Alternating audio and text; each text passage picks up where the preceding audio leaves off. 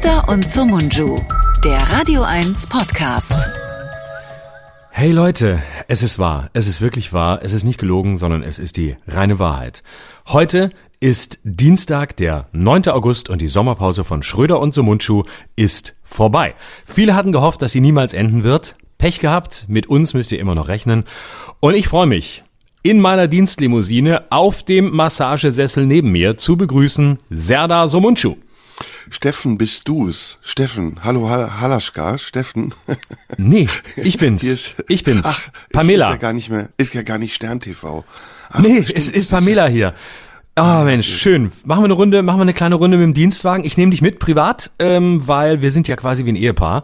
Und dann fahren wir ein bisschen durch die Gegend. Und dann würde ich auch gerne noch mit dir ein neues, äh, ein neues Haus bauen. Ich würde gerne mit dir zusammenziehen. Und zwar würde ich gerne mit dir, ich habe mir sowas vorgestellt, was Schönes in Berlin, wenn wir was, vielleicht bauen wir was. Also, weil es ja jetzt gerade in bauen und so funktioniert ja gerade gut.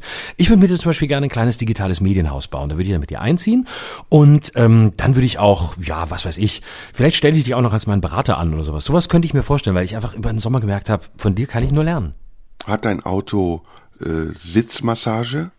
Ja, eben, ja, ganz mega Massagesessel. Oh, ist mega. Ist auch ein Audi A8. Habe ich zum Regierungspreis bekommen, weil ich bin ja quasi Politiker. Das weißt du ja. Ich stehe ja kurz vor einer Politikerkarriere. Ich mache ja nur auf Komiker. Wirklich lustig war ich nie, deswegen weiß ich, dass ich eigentlich Politiker bin. Nämlich ich, möchte, ich versuche immer nur Witze zu machen, krieg's aber nicht richtig hin. Und ähm, deswegen möchte ich eine große Karriere in der Politik machen. Deswegen habe ich mir schon mal den, den, den Wagen zum Regierungspreis. Ich glaube, ich habe so ein Drittel bezahlt. Äh, ist sehr günstig gewesen. Aber ein Audi A8, also voll funktionsfähig, also 100 Prozent ähm, Wirkung bei 30 Prozent äh, Einsatz. Also letztlich genauso wie in meinem Kabarettprogramm. Und sollte das irgendjemandem unangenehm aufstoßen oder übel aufstoßen, ähm, kannst du ja eine deiner Sendungen abgeben. Die am Morgen, Ja. oder? Zum Beispiel, ja, die am Morgen oder weggeben. Nö, aber die am Morgen, die am Abend. Ein bisschen was werde ich behalten. Also ich werde so gucken, dass ich vielleicht, ja, das, ich weiß nicht, so irgendwas, was so auf zwei Jahre befristet ist, das lasse ich bleiben und ähm, den Rest mache ich einfach weiter. Das merken die da auch nicht. Weißt du, wenn man da einmal sagt, ja, okay, lasse ich bleiben und äh, wenn mich irgendjemand einbestellt und mich befragt oder so, Brandenburger Landtag, gehe ich gar nicht hin. Und dann einfach Luft anhalten und durch, ne? Also das, Das machen wir gerade so im Grunewald, weil wir kriegen sowieso keine Luft mehr. Ja, habt schon gehört, da hat's geknallt, ne? Hab- kann man sich schon Genau. daran gewöhnen, wie es ist, wenn die Russen einmarschieren. Genau, dann kracht's. Das war schon mal ein Vorspiel von der Polizei persönlich organisiert. Vielleicht bin auch ich mit meinem mit meinem Dienst Audi A8 einfach kurz über die Munition gefahren aus Versehen, weil ich dachte, ich komme da auch durch, weil ich überall durchkomme. Und dann hat's nicht so ganz geklappt. Aber naja, jetzt brennt's ein bisschen. Gut, äh, brennt, das ist ja auch nur, wohnt ja keiner da. Ich find's immer nur schlimm, wenn es da brennt, wo Menschen sind. Ähm, der Rest ist mir egal. Tiere, Flora, Fauna, für mich alles ähm, letztlich äh, Fossile aus einer Zeit vor dem Klimawandel, also lange vorbei. Jetzt haben wir lange Pause gehabt. Äh, Was ist denn alles passiert? Ich war eine Zeit lang nicht da oder war da, aber hab nichts mitbekommen. Äh, das hast du ja schon angesprochen. Es gab irgendwie Ärger um Pamela, ne? Aber jetzt war es was Dramatisches? Nö, oder? Nö, eigentlich nicht. Übliche, Äh, das Übliche. Ja, Nancy Pelosi hat eine Dienstreise nach Taiwan gemacht, ohne den Dienstreiseantrag vorher mit der chinesischen äh, Staatsregierung abzustimmen.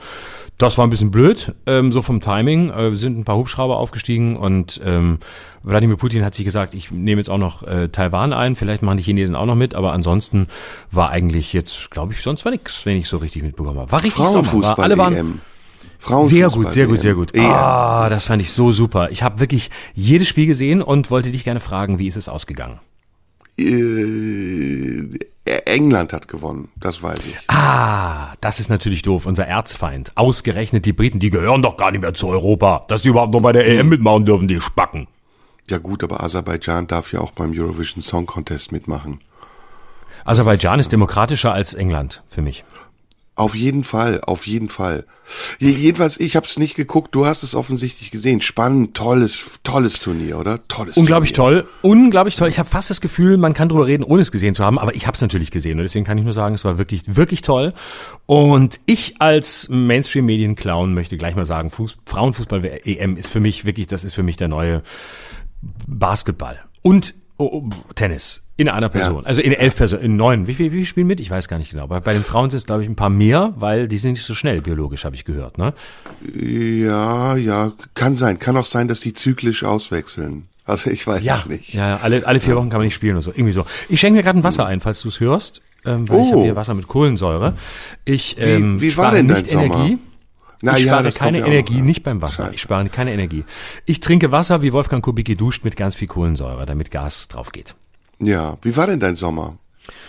Mein Sommer war, ja, ähm, ereignisarm, wie eigentlich alles in meinem Leben. Ähm, ich äh, war allein zu Hause und ähm, habe Ereignisarm, so nenne ich meinen rechten Arm, bevor ich fiste. Aber gut, das ist was anderes. Oh, hast du es wieder gemacht? Geiler Joke, oder? Das war doch ein geiler Joke. Also den musste ist man mega. mitnehmen. Ich habe ich hab den Witz gar nicht verstanden. Ich dachte, du hast wieder, hast wieder Fisting angefangen. Hast ja lange Zeit gemacht, hast auch Leute gefistet, die es gar nicht wollten, bist einfach mal in den Tiergarten gelaufen, hast gesagt, hallo, I'm the Fister. Und dann haben die gesagt, was, Geschwister Pfister treten wieder auf?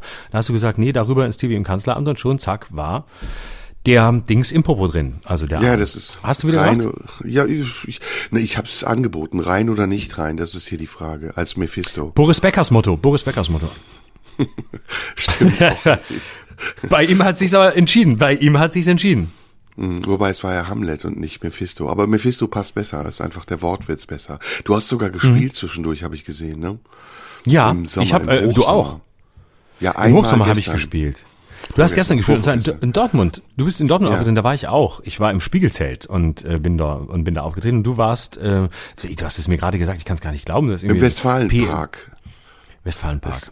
Das hieß aber von der PS, äh, den Werbung lass mal, von irgendeiner Bank organisiertes PS, Sommerfestival. PSA. PSA, PSA, das ist dieser äh, Test, den man macht, ob man Corona hat oder nicht. Und dann gibt's noch den PCR-Test. Das ist der Test, den Männer machen, um rauszufinden, ob sie äh, Prostatakrebs haben. Ah, ja, ja, ja, genau, genau, genau. Da war ich. Ich war beim Prostatakrebsfestival in Dortmund, im Westfalenpark. Ach, cool. Sehr schön. Wie war's? Nice. Wie man auf Neudeutsch sagt. Nice. Nice ist die große Schwester von Scheiße. Was früher nett war, ist heute nice. Es war nicht scheiße, es war gut. Es waren viele Leute da, verhältnismäßig viele Leute. Es hat Spaß gemacht, aber so wie früher ist es nicht mehr, würde ich mal sagen, oder? Nichts wird mehr sein, wie es war. So habe ich es auch erlebt. Ich habe die anderen Auftritte schon wieder vergessen, aber außer Dortmund. Ich war noch irgendwo, aber ich weiß schon nicht mehr. Aber es war alles wirklich toll, sehr beeindruckend. Sehr viele Menschen, ähm, die mit dem 9-Euro-Ticket gekommen sind, sich dort mit Corona infiziert hatten, um anschließend mich anzustecken, was ihnen nicht gelungen ist, weil ich Abstand von über zwei Metern zwischen Bühne und Publikum eingebaut habe. Ah.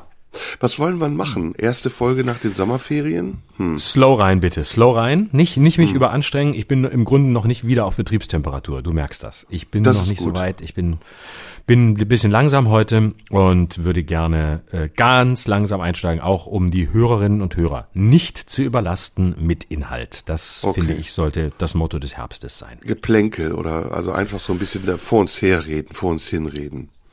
Genau, genau, ein bisschen reden zum Beispiel. Ne, du könntest ja mal von dem Konzert äh, in Schwerin erzählen, dass du einfach abgebrochen hast, weil das eine Lied nicht gefallen hat. Da bist du einfach von der Bühne gelaufen und hast gesagt, ihr- jetzt komme ich in eure scheiß Stadt und jetzt mögt ihr mich nicht und dann bist, bist du frustriert von der Bühne gelaufen. Da habe ich dich bei Twitter gesehen oder war das der andere? Ich habe es vergessen. War Nee, das? das war, das war ja Fake, habe ich jetzt mir sagen lassen. Es gibt ja War auch einen Fake? Ausschnitt aus dem Konzert in Potsdam.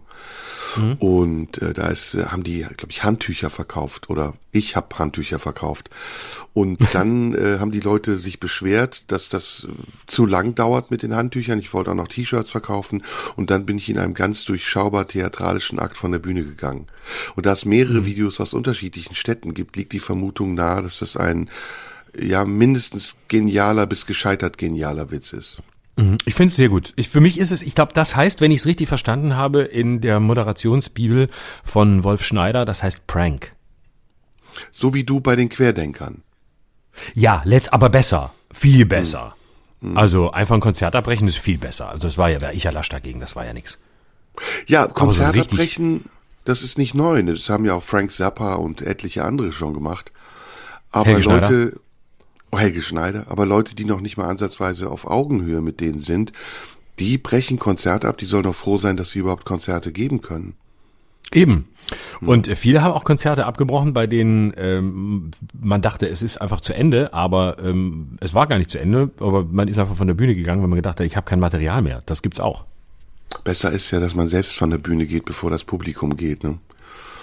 Finde Ja, ich. das ist immer wichtig. Komödie ist, wenn oben mehr gelacht wird als unten und wenn oben mehr gesungen wird als unten. Also Ja. mindestens die Texte besser, besser sitzen. Wir gehen's also locker an. Lass mal überlegen, was wäre denn locker? Äh, das Wetter? Nö, ne? Das Wetter ist so jeden Tag gleich. Das Wetter ist jeden Tag gleich. Ähm, der Sommer war bisher heiß. Ich fand's super. Hm, Ich bin Findest ja du heißer als sonst? Ich habe mich jetzt gestritten mit Leuten, die gesagt haben, nö, ist so wie immer. Hab gesagt, nee, ist nicht Nee. so wie immer. Trockener schon auf heißer. jeden Fall. Ja, oder? 37 Grad und es wird noch heißer. Haben doch Zweiraumwohnungen gesungen, oder? Und das, die haben das vorhergesagt und jetzt ist es soweit. Und es war, weil, glaube ich, ähm, irgendjemand in der, in der Bäckerei den Backofen zu lang äh, offen gelassen hat, ist es ein bisschen heißer geworden im Land. Und ja, gut, ich mag's. Ich nicht so. Ich, ich hasse den Sommer. Wirklich, ganz ehrlich. Ja? Ich hasse den Winter. Ich weiß, da sind wir ganz äh, entgegen aller anderen äh, Gewohnheiten und Themen, über die wir sprechen, sind wir da uneins. Ne? Mhm. Ich mag den Sommer gar nicht. Warum magst du den Sommer? Und was magst du am Winter nicht? Ich kann im Winter nicht ausstehen, dass, dass er kalt ist. Das ist für mich das Hauptproblem, das ich mit dem Winter habe. Also mindestens in diesen Gefilden hier, noch, muss man sagen. Bald ist diese Tortur ja zum Glück vorbei. Dann wird die Natur das Ganze schon richtig machen und endlich feststellen, dass es einfach Quatsch war, den Winter zu erfinden. Ich, es ist mir zu kalt. Ich hasse Kälte. Ich bin kälteempfindlicher Typ. Ich kann das nicht haben. Ich fahre nicht Ski. Ich will keinen Schnee. Ich brauche es alles nicht. Ich möchte wirklich das ganze Jahr über 25 Grad. Ich bin vom Temperament her Spanier. Ich bin kanarischer Typ und das möchte ich gerne haben. Und das ist für mich wirklich, wenn es kalt ist und dann frieren die Finger ab und so. Also alles unter 20 Grad ist für mich ähm, äh, sagen wir mal, Terrorismus, alles unter 15 Grad ist Folter und alles unter 10 Grad ist äh, Gulag. So würde ich es eigentlich zusammenfassen. Ich find's furchtbar. Ich möchte, dass es warm ist. Ich, es, es, ich habe auch so, kennst du das? Ich habe so Finger, ich habe, das ist glaube ich eine Krankheit, die ich habe, aber ich weiß nicht genau, wie die heißt. Vielleicht Gicht, hört jemand zu und Gicht. kann mich mal behandeln. Rheuma, Rheuma. Nee, und zwar hat es wirklich einen Namen, ich habe aber vergessen welchen. Und zwar, mir frieren die, mir frieren die Extremitäten ab. Also Pimmel nicht, der ist eh nicht da, aber ähm, Finger und so schon. Also das ist dann, wenn es so ganz kalt wird, da werden die, und jetzt mal ohne Witz, das ist echt unangenehm, das, da werden die Finger so weiß und das geht, zieht dann so nach hinten. Und das geht ganz schnell, wenn ich zum Beispiel bei 5 Grad auf dem Fahrrad fahre und keine Handschuhe anhabe. Und ich habe schon so, so Handschuhe aus Norwegen an, aus Nordnorwegen habe ich die mal gekauft, wo es wirklich richtig kalt ist. Und nur wenn ich die anhabe, kann ich das halbwegs verhindern und dann werden die Finger so ganz weiß und dann habe ich kein Gespür mehr in den Fingern. Und das dauert dann richtig lang, so, so eine Stunde oder so, bis, bis das wieder da ist, je nachdem, wie lange ich in der Kälte war. Und so lange spüre ich nichts. Das ist wirklich ganz schlimm. Ich glaube, es ist, äh, ich weiß nicht, was das ist. Ich weiß noch nicht, was man tun kann. Vielleicht hören Ärzte zu und wollen mir helfen. Dann schreibt mir bitte über Instagram, Schröder Live. Aber deswegen hasse ich den Winter. Ich möchte Sommer. Ich möchte einfach nur Sommer. Man hat nichts an. Andere haben auch nichts an. Man sieht viele sehr, sehr schöne Körper. Und das gefällt mir einfach. Und dann bin ich dauererregt und laufe durch die Gegend. Ich mag den Sommer nicht, weil ähm, du hast Viecher. Dieses Jahr Wespen finde ich ganz, ganz extrem. Dann hast du Mücken nachts. Also tagsüber kannst du nicht essen und trinken, weil du Wespen hast. Ab Sonnenuntergang kommen die Mücken. Dann ist es heiß nachts. Liegst im Bett und schwitzt. Deine Decke ist immer irgendwie zu dick. Ähm, was gibt's noch? Die Sonne. Vor der Sonne flüchtet man, weil kannst Hautkrebs kriegen oder einen Sonnenbrand. Naja, und 25 Grad ist ja auch nicht Sommer, das ist ja Frühling, da gebe ich dir recht. Also das ist für mich auch eine Temperatur, die ich super finde. Aber es ist ja nicht mehr 25 Grad. Das ist mal ein Tag 25 Grad und dann drei, vier, fünf Tage 35, 38, 39 Grad. Und das finde ich anstrengend, wenn es dann wirklich so über die 30 geht und wenn die Luftfeuchtigkeit dann auch noch hoch ist. In Köln zum Beispiel ist es ganz oft so, dass erst ähm, der Himmel frei ist und dann ähm, bis 35 Grad keine Wolke am Himmel zu sehen ist und dann auf einmal zieht er zu und dann hast du halt unter der geschlossenen Wolkendecke 35 oder 38 Grad. Und das ist übel. Das ist wie in Thailand oder wie in so einem ostasiatischen Land. Aber es fehlt halt das Meer und die schönen Menschen aus Thailand. Aber Köln ist auch extrem. Ne? Also Köln ist halt extrem, ja. sagen.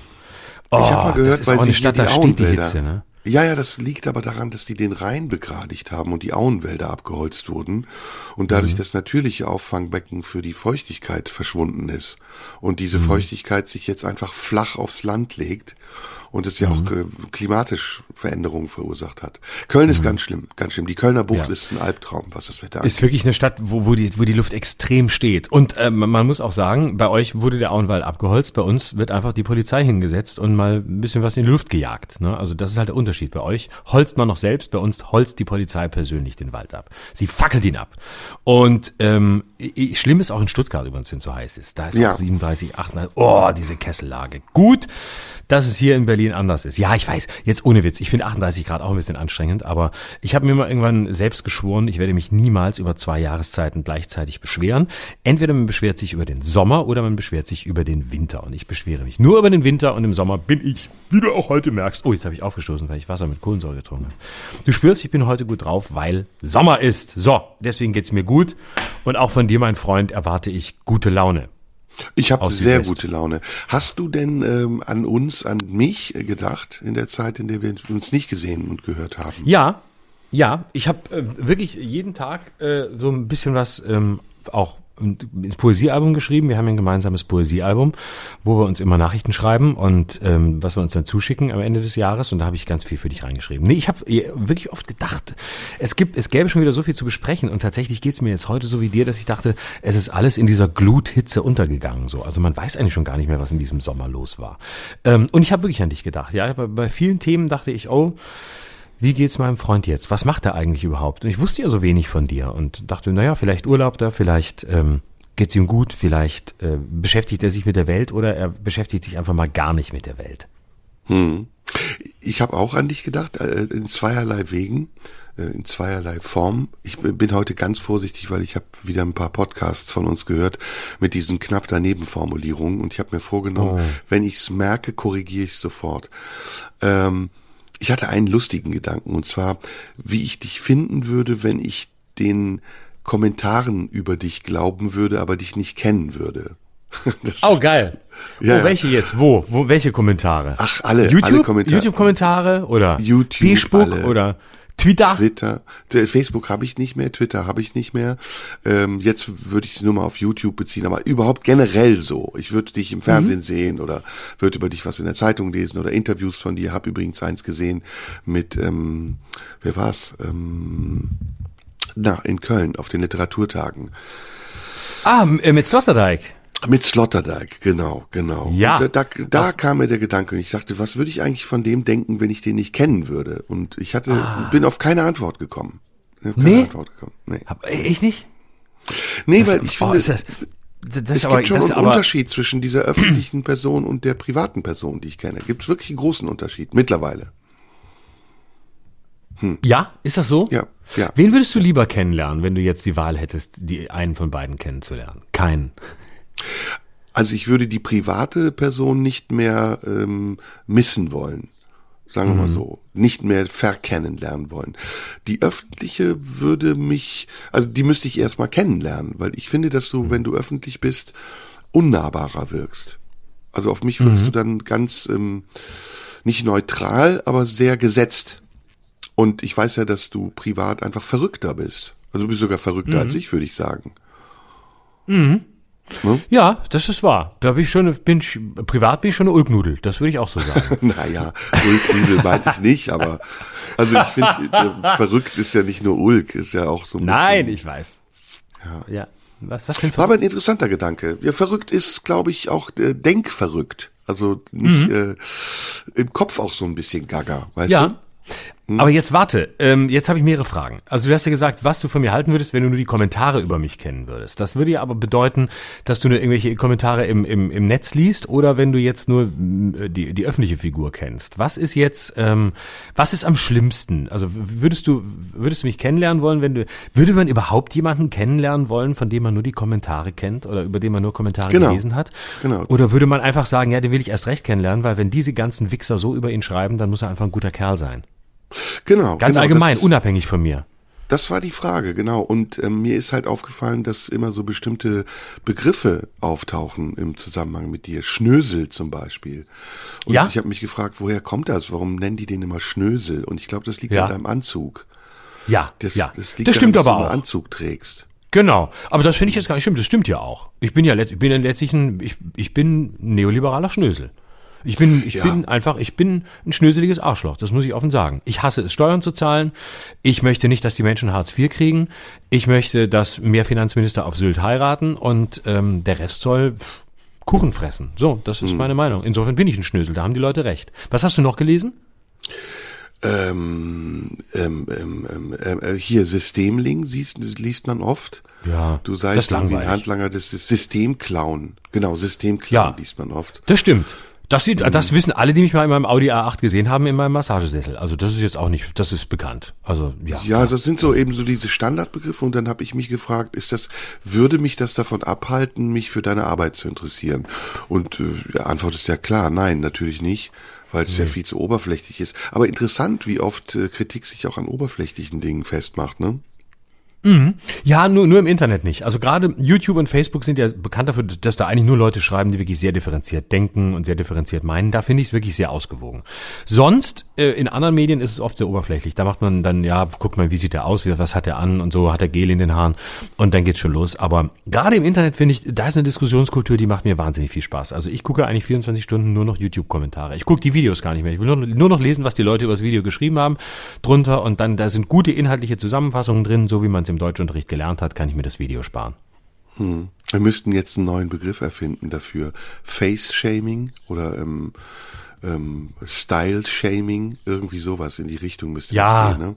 Sehr gut. Der, Sehr der gut, Florian Schröder wird Idee. gefaced shamed. Gefaced shamed. äh, ich habe jetzt auch einen neuen Begriff übrigens noch gelernt. Tone Policing. Kennst du das mittlerweile? Ist auch üblich. Was ist das? Tone Policing, soll ich dir erklären, das ist super geil. Das ist ein neuer Begriff, der in der woken Blase gern benutzt wird.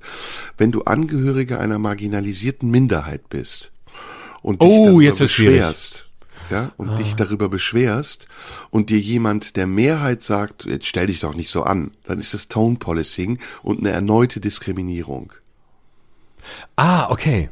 Ja. Und wo, woher kommt das? Was ist dann Ton? Also Ton von Mäßige Tonsteine dich sterben Ton. oder woher kommt das? Nee, nee, so mäßige dich Ah. deinem Ton. Dein Ton ist zu extrem. Du beschwerst dich zu, zu viel, zu drastisch. Und das ist dann schon wieder neuer, was auch immer, Rassismus etc. Ah, oh, das, das führt mich übrigens zum Thema, über das ich unbedingt mit dir reden wollte. Ähm, du hast sicher mitbekommen, in, in Bern ist eine Mundarttruppe aufgetreten, die die Bühne verlassen musste. Und zwar, weil, äh, und das war wirklich schlimm, äh, Schweizer Musiker es gewagt haben, äh, Dreadlocks zu tragen und ähm, dann auch noch äh, jamaikanische Musik zu machen. Und ähm, da muss ich persönlich sagen, das ist ein Unding. Also das, ich das finde, das dürfen die auch nicht. Also ich meine, also allein schon eine, eine Schweizer Band, die jamaikanische Musik macht, ist ist einfach schon mal Ohrenkrebs fördern. Und die Das doch muss auch einen geilen. Namen hat, einen ganz schlimmen Namen. Wie hießen die nochmal? Ah, ganz schlimmer Name. Google das bitte. Cedric Der Name weiß das, ist schon schlimm. Ja, warte, ich guck mal nach. Vielleicht habe ich es hier. Mal sehen, ob Cedric oder ich zuerst haben. Indie-Reggae-Band Lauwarm heißen die. Lauwarm. Ganz ehrlich, wenn du schon Lauwarm heißt, also dann ist auch echt aus, oder? Und pass auf, unterbrech wird ein Konzert abgebrochen, weil Lauwarm ähm, ein Lied oder Lieder singen in, in, in dieser komischen äh, Sprache von diesen komischen Leuten, diese aus, aus Jamaika, da wo das Kiffen So wie herkommt. Gentleman. Wo- So wie Gentleman. Genau, genau, so ähnlich. Wer auch ähm, immer das ist, kenne ich nicht, aber Gentleman, deswegen Kölner die, Musiker, der nur Doch, in diesem Spaß. Ruggermuffin-Style singt. Na klar. Ja, ja. Aber der muss auch aufhören aufzutreten. Oder Der darf ist, der noch? der ist durch. Nein. Nein, ist Nee, alles ne? durch.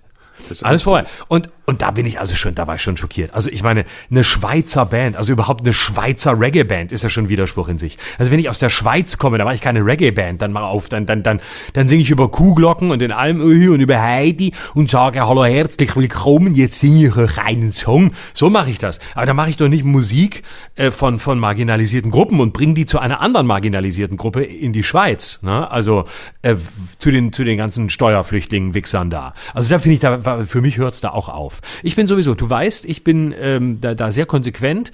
Ich bin der Auffassung, dass ähm, es äh, immer so sein muss, dass Menschen auf, also dass wir müssen wieder dazu zurückkehren, dass wir Menschen anhand ihrer Hautfarbe beurteilen und dann entscheiden, in welcher Sprache sie was singen dürfen. Das finde ich gut. Also, dass es einfach aufhört, dass Weiße zum Beispiel jetzt ähm, Musik äh, machen, die eben Menschen machen, die ähm, äh, Schwarze sind. Ne? Also das geht nicht. Also zum Beispiel hat ja auch Elvis Presley dann damals dafür gesorgt, dass Musik von Chuck Berry und so ähm, aus dem Radio-Ghetto kam, also aus dem schwarzen Ghetto in den Mainstream und solche Durchmischungen, also solche Durchrassungen quasi, das sollte aufhören. Also ne, ähm, ich bin dafür, dass wirklich nur noch äh, der, der weiß ist, weiße Musik macht und der, der schwarz ist, macht schwarze Musik. Und ich finde es toll, dass wir da wieder eine Hautfarbe unterscheiden, weil ich es mag, weil, weil ich es mag, weil ich Antirassist bin. Deswegen bin ich auch manchmal, wenn es um Musik geht, und äh, da bin ich schon ein bisschen auch Rassist, aber im Sinne des Antirassismus, weil ich auf der guten Seite stehe. Und das wissen die Hörerinnen und Hörer dieses Podcasts. Und dafür mögen sie mich, im Gegensatz zu dir, kleinem, verrückten Strolch, der, bei dem man nie so genau weiß, was er denkt. Mhm.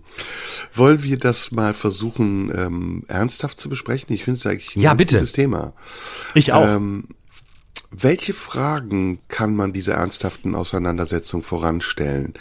Äh, Habe ich gerade überlegt. Also die erste Frage wäre, warum gibt es diese Diskussion? Warum gibt es sie jetzt und wer führt sie? Das finde ich sind so drei wichtige Fragen. Was meinst du?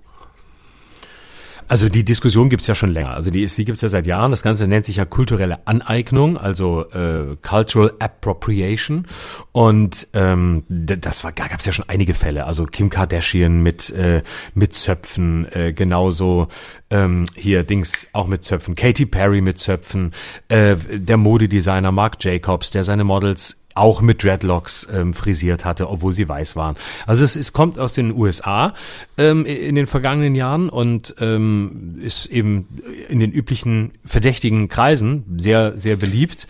Und ähm, ich glaube, dass es, ja, es entspringt der sogenannten Wolkenblase und das Ziel ist eine Form von Reinheitsfanatismus, würde ich sagen. Künstlerische Reinheitsfantasien. Was genau ist der Kern äh, dieser, dieses Vorwurfs? Die künstlerische Aneignung, wie ich es verstanden habe, bedeutet ja, dass äh, Menschen, die nicht Teil dieser marginalisierten Gruppe sind, und es gehört wohl dazu, dass diese marginalisierten Gruppen auch eine Diskriminierungsgeschichte haben, sich das Symbol dieser Diskriminierung beziehungsweise der Befreiung von der Diskriminierung zu eigen machen und damit erneut diskriminieren, weil sie das Symbol entwerten, sei es äh, dadurch, dass sie es wie ein Modeaccessoire einsetzen oder dadurch, dass sie es einsetzen, ohne zu wissen, warum sie es überhaupt einsetzen und tragen. Und ähm, da frage ich mich, kann das nicht aber auch andere Gründe haben, wie zum Beispiel Respekt vor dieser Kultur oder eine Ehrerbietung, dass man sagt, ich trage das, weil ich mich solidarisiere mit diesen Menschen aus der marginalisierten Minderheit und deswegen ähm, be beteilige ich mich daran oder oder setze ich mich selbst der Diskriminierung aus. Oder? Also ja, könnte man ja theoretisch auch so verstehen. Könnte man sehen, soweit will ich jetzt gar nicht gehen, aber ähm, natürlich ist es ja wie, wie jede Parodie und jede auch jede Imitation und jede Coverversion auch immer eine Ehrung dessen ist, der parodiert wird oder dessen dessen Song äh, gecovert wird. So ist das ja da auch und ähm, ich halte das einfach für eine ganz weltfremde Diskussion, weil die gesamte Kulturgeschichte beruht ja darauf, dass sich Stile und Codes immer wieder in unterschiedlichen künstlerischen äh, Produktionen, in unterschiedlichen Werken vermischt haben. Das nennt man eine künstlerische Entwicklung. Und das hat nichts mit Aneignung zu tun, sondern das ist einfach nur ähm, der Versuch, künstlerische Produkte weiterzuentwickeln und weiter zu bearbeiten, neu zu machen. Und natürlich beruft man sich dabei ähm, auf, auf Dinge aus anderen Kulturkreisen, so wie sich jeder Autor auf äh, Autoren bezieht, die eben in irgendeiner Form ein Stichwort geliefert haben, die er zitiert oder die er weiterdenkt und aus unterschiedlichsten Kulturkreisen, hoffentlich aus unterschiedlichsten Kulturkreisen. Und tatsächlich, der, meine, meine kleine Ironie vorhin mit, mit Elvis Presley, äh, ist ja auch so. Also du, du siehst ja, dass das eben Elvis Presley die schwarze Musik von Chuck Berry in den Mainstream gebracht hat, weil Chuck Berry aus rassistischen Gründen eben nicht in, bei weißen Radiosendern damals in den USA gespielt wurde. Oder die Rolling Stones, die den, die den Blues überhaupt in den weißen Mainstream gebracht haben. Also das alles sind ja Beispiele dafür, dass das etwas völlig Normales ist innerhalb der Kunst. Und das als letzten Punkt, was ich am dramatischsten finde, ist eigentlich, dass man den Begriff der kulturellen Aneignung, den es ja gibt und der ja auch am Platz ist, ähm, damit inflationär macht und nicht mehr sieht, worum es da eigentlich geht. Und kulturelle Aneignung ist dann am Platz, wenn zum Beispiel westliche Museen Kunstwerke ausbeuten, die sie vorher gestohlen oder geraubt haben. Die Bronzen von Benin zum Beispiel. Das ist kulturelle Aneignung und das ist dann auch eine Straftat, ein Verbrechen. Aber nicht, wenn eine Band ähm, versucht, äh, jamaikanische Musik äh, in der Schweiz zu machen, egal wie sie das machen. Das ist einfach nicht kulturelle Aneignung, das ist Entwicklung. Ich glaube auch, dass das, was du sagst, der, der Hauptaspekt ist bei all diesen Diskussionen, der außer Acht gelassen wird. Nämlich, dass wenn man diese Betrachtungsweise zum Maßstab macht über das Urteil darüber, was ähm, statthaft ist und nicht, dass es dann inflationär wird oder in Gefahr gerät, ähm, inflationär zu werden. Also je mehr man äh, betont, dass etwas rassistisch ist oder dass es ableistisch oder misogyn ist, desto entweder genauer muss man sein, um es zu belegen, warum man es so sieht, oder desto ungenauer wird es, um es erstmal zu streuen und damit, und das sagen ja diejenigen, die es machen, damit ein Bewusstsein zu erzeugen oder ein Bewusstsein zu schärfen. Aber ich glaube, das Gegenteil ist der Fall. Das Bewusstsein wird dadurch unschärfer, weil es einfach viel zu viel wird und weil es auch gar nicht mehr einzugrenzen Grenzen ist. In diesem Thema zum Beispiel der kulturellen Aneignung müsste man ja die gesamte Globalisierung rückgängig machen oder Richtig. die gesamte Menschheitsgeschichte nochmal neu aufrollen, denn es gibt ja. keine originäre Kultur mehr, behaupte ich mal. Ähm, wir leben seit 60 Jahren in Deutschland mit Gastarbeitern zusammen. Es haben äh, diverse Obstsorten, Gemüsesorten, Musikstile, Kunststile, Sprachen, Lebensstile sich gemischt und sind zu einer neuen, wunderschönen Einheit geworden, die sich deutsche Kultur nennt. Und das hat gar nichts mehr zu tun mit der deutschen Kultur, die vermeintlich deutsche Kultur, die es vielleicht vor 50, 60, 70, 100 Jahren gab. Und selbst da gab es sie nicht. Da war es eine europäische Kultur, die gemischt war aus hugenottischen Einflüssen, aus welchen Einflüssen auch immer, der Kelten, der Römer. Europa war ja auch nie eine ganz klare Einheit, sondern es war immer eine Mischung aus vielen unterschiedlichen Kulturen. Und da ist für mich dann immer die Frage, hm? Ja, entschuldige, nein, wollte ich nicht unterbrechen. Wollte, da, da ist für gleich. mich immer die Frage, wo fängt das an und wo hört das auf?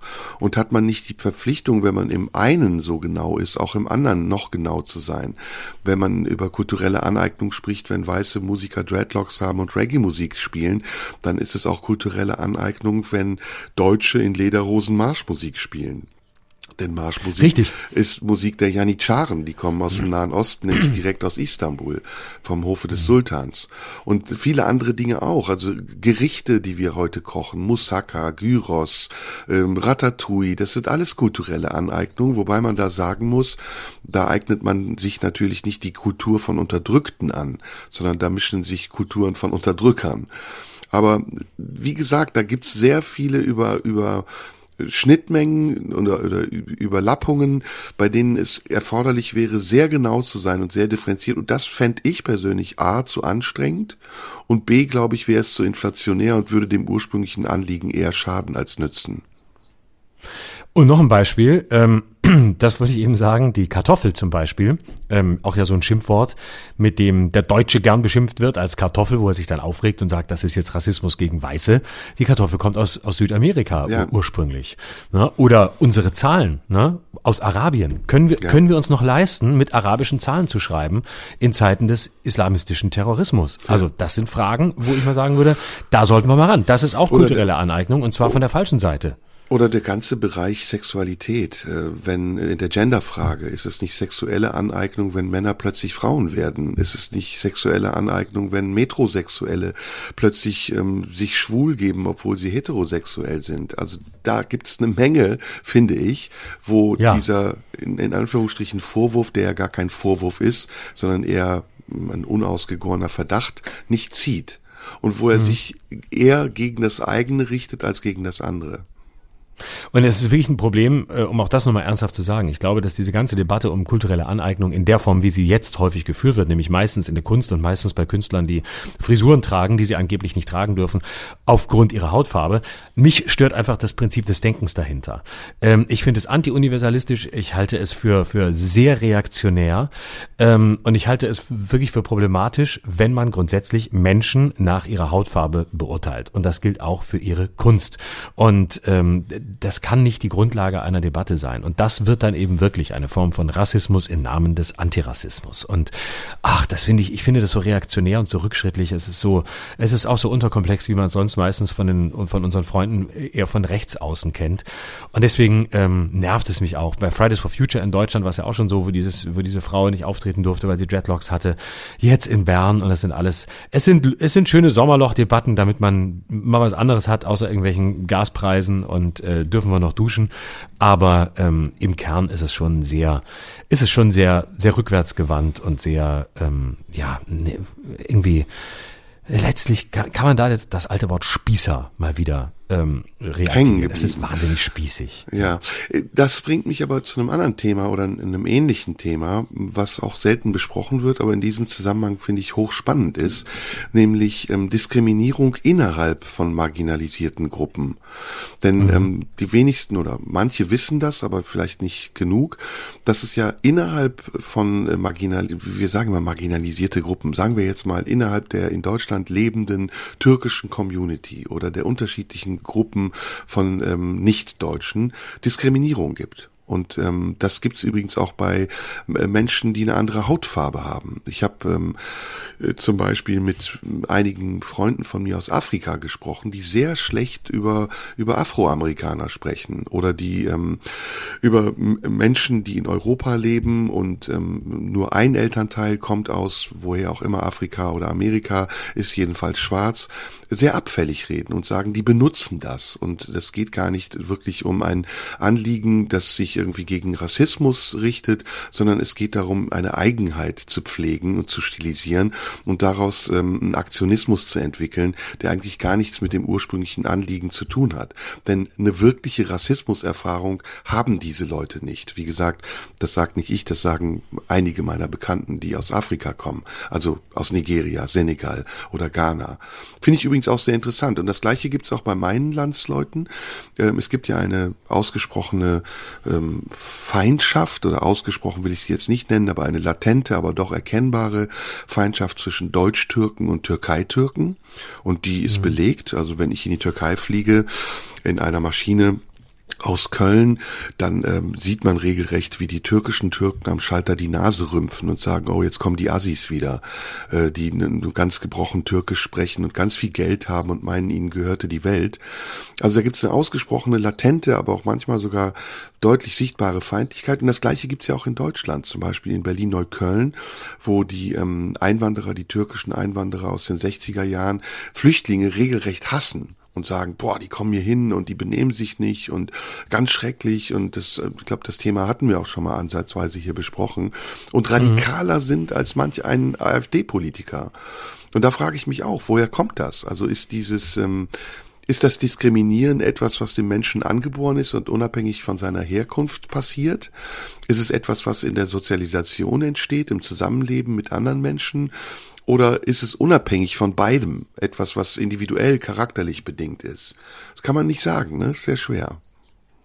Ja, also ich weiß nicht, ob ich die Geschichte mal erzählt habe. Ich hatte, es gab ja mal bei mir um die, um die Ecke gab es mal ein Restaurant und da war ein, äh, ich glaube, ich glaube ein türkischer, ähm, sehr netter äh, Kellner, der in der Flüchtlingskrise 2015 äh, irgendwann zu mir an den Tisch kam und sagte, Ganz ehrlich, ich verstehe es nicht. Was machen die, was wollen die Syrer hier? Sie haben hier nichts verloren. Was wollen sie hier? Warum kommen sie alle? Sie, sie, sie sind eine andere Kultur. Was wollen sie hier?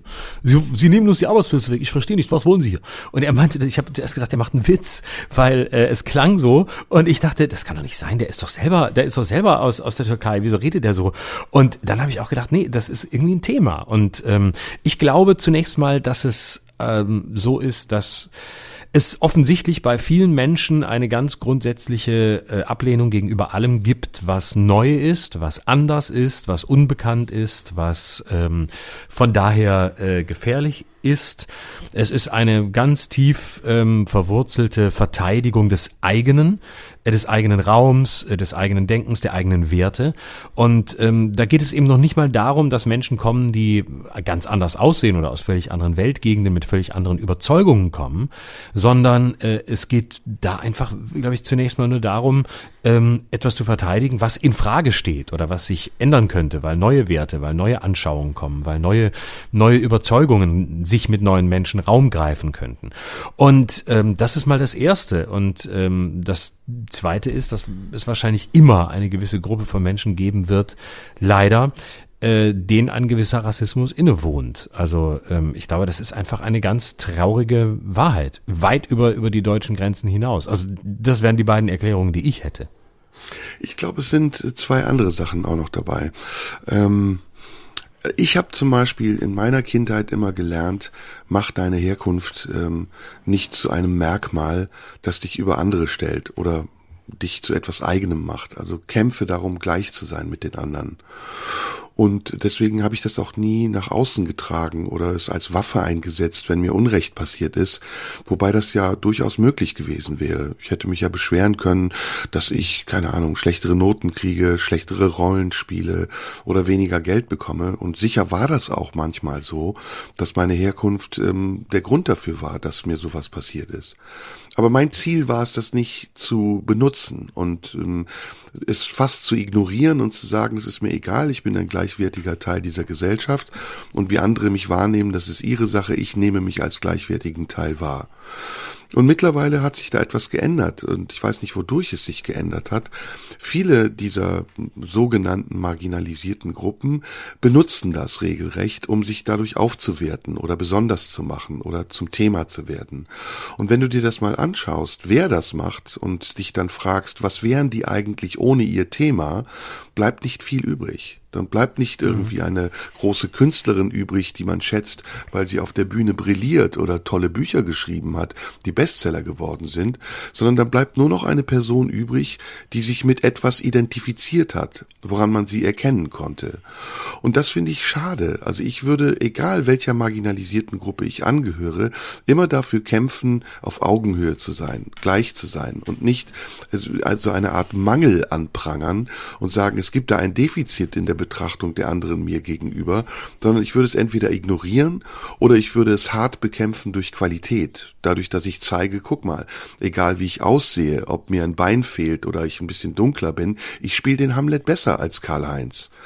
Und das ist so der Wettbewerb, auf den ich glaube, sich manche nicht einlassen wollen und sich es deswegen ein bisschen einfach machen und bei jeder Gelegenheit einen Grund suchen, nicht nur eben dieses Thema, was ja sehr wichtig ist, in den Vordergrund zu rücken, sondern auch immer sich selbst dabei mit in den Mittelpunkt zu stellen. Und das finde ich schade. Also auch dieses, dieses, ähm, dieses ähm, Eitle daran, es hat eine Form von Eitelkeit auch daran, sich immer mhm. angesprochen zu fühlen und nicht zu sagen, okay, was interessiert mich jetzt eine Schweizer Band, wo irgendein Sänger Dreadlocks hat. Es gibt auch tausend Millionen andere Menschen, die Dreadlocks haben. Aber in dem Moment, in dem ich das in der Öffentlichkeit möglichst publikumswirksam und effektiv äußere und daraus vielleicht sogar eine Kampagne entsteht, in der ich der Redelsführer sein kann, stelle ich mich eben auch als Stellvertreter einer guten Sache dar. Und ich weiß gar nicht, ob das eine gute Sache ist, als die ich da, für die ich da stellvertretend stehe.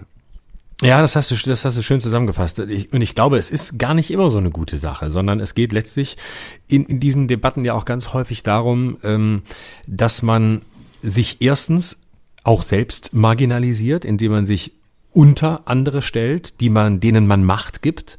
Und man selbst ist paradox formuliert in der Glück, in der glücklichen Situation ähm, der Ohnmacht. Das klingt jetzt sehr provokativ. Ich versuche es mal zu erklären. Also du kannst ja immer, du kannst ja immer sagen, okay, ich habe nicht die Chance, ich kann das nicht, die anderen sind besser und deswegen haben, sind die mächtiger und ich habe, habe diese Macht nicht. Aber eigentlich geht es ja darum, wenn wir in einer Gesellschaft leben wollen, in der alle gleich berechtigt am Tisch sitzen und unabhängig von ihrer Herkunft mitreden dürfen, was wir beide ja wollen, was hoffentlich die Mehrheit der Menschen will, dass wir als diverse Gesellschaft so integrativ sind, dass alle eine Stimme haben, und zwar eine gleichberechtigte Stimme.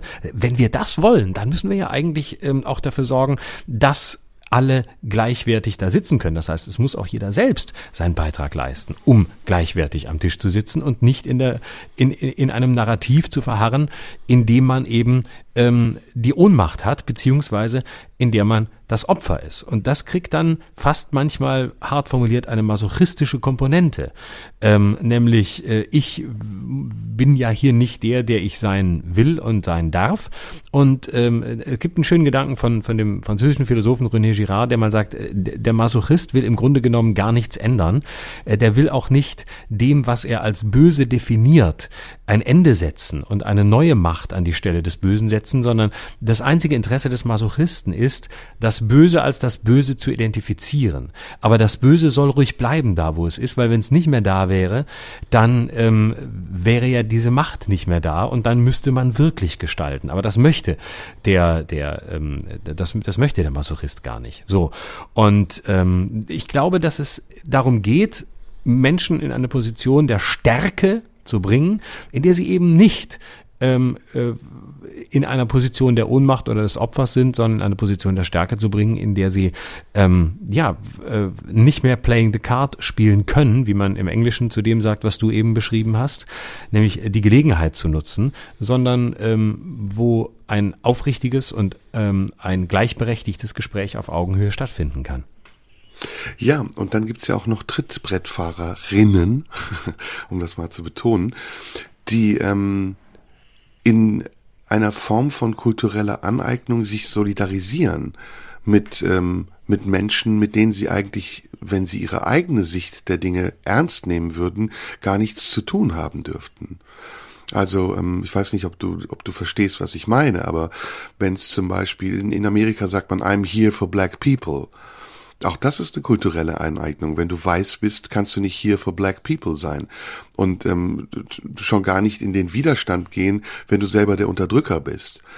Oder du sagst, es ist eine Form von äh, Loyalität oder Solidarität und Respekt, das ist die zweite Argumentation, die es sogar erfordert, dass du es tust. Aber das ist ein ganz anderer Ansatz. Und diesen Ansatz, den, den haben diese Leute nicht, die diese kulturelle Aneignung anprangern. Und deswegen widersprechen sie sich in dem Moment, in dem sie das eine nicht wollen, aber das andere übersehen.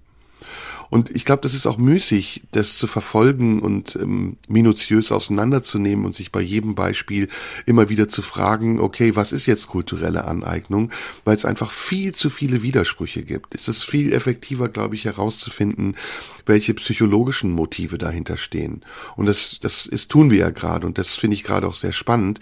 Ich glaube, gerade in Deutschland gibt es zwei Faktoren, die dazu beigetragen haben, dass in den letzten zehn, sagen wir letzten zehn bis 15 Jahren diese Diskussionen immer so schlagartig auftauchen und dann wieder verschwinden. Das eine ist, dass sich unsere Gesellschaft wirklich dramatisch verändert hat und dass wir von dieser deutschen Gesellschaft, die wir in den 60er Jahren waren, die sich dann in den 70er und 80er Jahren bis zur Wiedervereinigung zu einer multikulturellen Gesellschaft entwickelt hat, zu einer ganz anderen neuen deutschen Gesellschaft worden sind, die nicht nur multikulturell ist, sondern auch multisexuell, multireligiös, multi, multi-ideell, multi-multi-multi geworden ist und dass aus diesem ganz großen Spektrum der Identitäten plötzlich etwas kommt wie ein starker Wille nach Selbstdefinition in der Eigenheit. Also nicht mehr die Zugehörigkeit zu einer übergeordneten Identität, die sich aus einer Nation ergibt oder einer Sprache oder einer Kultur, sondern die Zuordnung zu einer eigenen Identität, die etwas mit, mit einer fast schon künstlichen Ideologie zu tun hat, zu der man eigentlich ähm, in den Wurzeln und in der Kultur des eigenen gar keine Berührung hat. Das meinte ich eben. Also diese, diese Unterschiede zwischen den Afrikanern, die aus Afrika kommen und schwarzen Menschen, die in Deutschland geboren sind und hier leben oder Afroamerikanern, die gibt es ja. Und sie haben oft damit zu tun, oder sie sind oft nicht erkennbar oder sie sind manchmal sehr deutlich erkennbar, aber sie zeigen eben auf, dass es diese Unterschiede gibt und dass es nicht eine qua Hautfarbe definierbare Identität gibt, die, man einfach so ähm, behaupten kann, sondern dass es ganz viel mit eigener Lebenserfahrung, mit der Auffassung vom der Ideologie vom Leben zu tun hat. Und da finde ich, ist es dann auch wiederum sehr, sehr schwer, Gemeinsamkeiten zu anderen Menschen zu entwickeln, die man nur zu sich gehörig findet, weil sie die gleiche Hautfarbe haben und ein ähnliches Schicksal. Auch das ist zum Beispiel Rassismus. Ich glaube, Rassismus ist erst dann nicht mehr Rassismus, wenn es niemanden interessiert, woher man kommt, was man macht, welche Sprache man spricht und welches Essen man isst. Und davon sind wir weit entfernt. Mhm. Ja, ich glaube, damit haben wir zu dem Thema auch alles gesagt. Aber äh, das ist auch ein schönes Schlusswort vielleicht an dieser Stelle zu dazu, würde ich sagen. Ja, oder? ja, ja, finde ich auch, finde ich auch. Finde ich auch. Mhm. Was hast? Ähm, ich hatte eben noch was, aber du bist. Sag du noch mal. Ich finde die Themen, die du hast, spannend. Ich würde gerne mit dir über das äh, große Problem dieses Sommers reden, den Fachkräftemangel. Ähm, oh. Es ist nichts geht mehr ganz ehrlich, früher haben wir Autobahnen gebaut und die Welt eingenommen. Hitler war unser Star und heute rollt nichts mehr. Nichts fährt mehr, nichts fliegt mehr, nichts schwimmt mehr. Es ist wirklich, es ist, es ist für mich das Ende Deutschlands. Und soll ich dir mal meine persönliche Geschichte zum Thema erzählen? Die mhm. einzige Reise, die ich in diesem Sommer über, über, übernommen habe, nein, unternommen habe, ähm, ging ähm, nach Südfrankreich. Und da bin ich zurückgeflogen äh, von Nizza nach Berlin. Und ich musste über München fliegen. Und weißt du was? In München ist mein Koffer hängen geblieben. Und weißt du was? Mhm. Es war Ende Juli Pulli und ich habe ihn bis heute nicht wieder. Oh, das gibt's Ja, doch, unglaublich. Unglaubliche Zustände an den deutschen Flughäfen. Da muss, muss, ich, muss ich mir mal wirklich auch mal aufregen jetzt. Also ähm, ich, ich bin, in München hatte die Maschine aus Nizza Verspätung und deswegen ähm, der, den Anschluss bekam ich, aber das Gepäck kam nicht mit, weil ja niemand mehr da ist, der die, der die Koffer packt, weil die einfach so schlecht bezahlt wurden, dass die alle im Laufe von Corona gesagt haben, wir machen jetzt was anderes, wir ähm, fahren jetzt ähm, im Namen von äh, irgendwelchen Affen äh, äh, schöne, nette äh, Getränke und Essen aus oder ähm, wir hol, schicken die Amazon-Pakete für DHL zu den Leuten nach Hause zum Lieblingsnachbarn und die sind einfach nicht mehr da. So, dann ist der, Koffer, ist der Koffer nicht mitgekommen und dann stand ich in Berlin am Band, habe sogar noch die nächste Maschine abgewartet und habe gedacht, jetzt gleich kommt der Koffer, jetzt kommt er mit der nächsten Maschine wieder kommen. Das ist doch wohl kein Problem, dann nehme ich ihn gleich mit.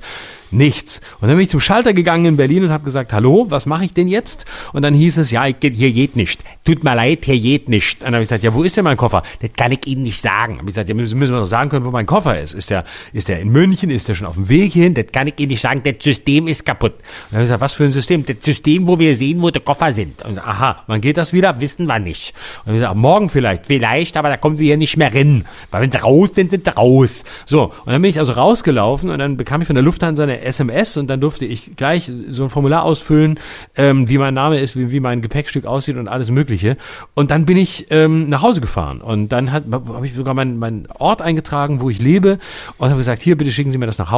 Und dann am nächsten Tag hat mir die Lufthansa wieder eine SMS geschickt, dass mein Koffer jetzt von München nach Berlin geflogen worden ist. Und das war wirklich der, der frustrierendste Moment in der ganzen Angelegenheit, weil du siehst in der App, dass jetzt gleich um 22.10 Uhr dein Koffer in deiner Stadt landet, aber du kannst ihn nicht abholen, weil du da nicht reinkommst, weil da tausend andere Koffer stehen, die auch nicht abgeholt wurden und weil man dort wiederum keine Leute hat, um rauszufinden, wem die ganzen Koffer gehören. So, und dann äh, wäre ich so gern zum Flughafen gefahren, aber ich darf ja nicht, man kommt da nicht rein. Ich wäre so gern einfach zum Band gelaufen, hätte gesagt, lassen Sie mich durch. Ich bin Arzt, mein Name ist Eckhard von Hirschhausen, ich brauche jetzt meinen Koffer, sonst kann ich niemanden mehr behandeln und dann hätte ich ihn gehabt. Aber nein, ich komme da nicht rein. Und wie, bis jetzt habe ich nichts mehr gehört. Ich weiß nicht, ob er noch da ist, ob er noch lebt. Ähm, ich habe natürlich auch schön Südfrankreich, ich habe 20 Kilo Fisch äh, auch im Koffer gehabt. Also wenn ihr am Berlin-Brandenburger Flughafen arbeitet und einen äh, Lachskoffer entdeckt, der angenehm riecht, das ist meiner. Nein, ohne Witz. Wenn ihr am Berlin, wenn ihr am Flughafen Berlin-Brandenburg arbeitet, dann bitte meldet euch bei mir, wenn ihr meinen Koffer findet. Rimowa, ganz groß und schwarz. Ich brauche den wieder, wirklich, ich brauche den wieder. Es, da sind so wichtige Dinge für mich drin. Jetzt habe ich tausend Sachen zweimal gekauft. Und das ist einfach, mhm. Fachkräftemangel ist die Pest. Wirklich. Mhm. Und gerade im Flug, äh, gerade im Flugbetrieb muss man mal sagen, da sind diese ganzen fucking Airlines nämlich selber schuld dran, weil die Lufthansa versucht hat, in der Pandemie alle loszuwerden. Diese loswerden konnten, haben sie ihnen viel Geld geboten, damit sie ihnen nicht auf den Betriebsrenten fett drauf liegen. Und dann haben viele gesagt, na, dann gehen wir halt, dann tschüss. Ich weiß nicht, wie viele Piloten wechseln bei Lufthansa. Und jetzt, Überraschung, geht's wieder los. Menschen wollen in den Urlaub fliegen und die Lufthansa sagt, damit hätten wir nicht gerechnet. Also, dass wir in, dass wir nochmal fliegen, das haben wir nicht gewusst. Wir haben leider keine Piloten mehr, wir haben auch keine Stewards mehr, wir haben auch keine, wir haben nichts mehr. Wir haben, wir haben keine Flugzeuge mehr, alles weg. Ach, wir sollen fliegen wie doof. Daran liegt das nämlich, an dieser verkackten Planung, dass die nicht einmal weiter denken als ein Blatt weißes Papier. So. Hm. Ähm sind drei Themen auf einmal, die ich super spannend finde. Das eine ist die Lufthansa, das zweite ist der Fachkräftemangel und das dritte ist, ähm, ja, das mit dem Koffer, das habe ich nämlich auch schon erlebt. Noch ein bisschen schlimmer sogar als du. Deswegen, ähm, ich will es jetzt nicht wiederholen, weil es viele Ähnlichkeiten hat. Aber ich bin vor ein paar Jahren nach Ibiza geflogen, genauso wie du. Koffer war nicht da, gehst hin, lost and found. Ja, was ist los? Füllst ein Formular aus.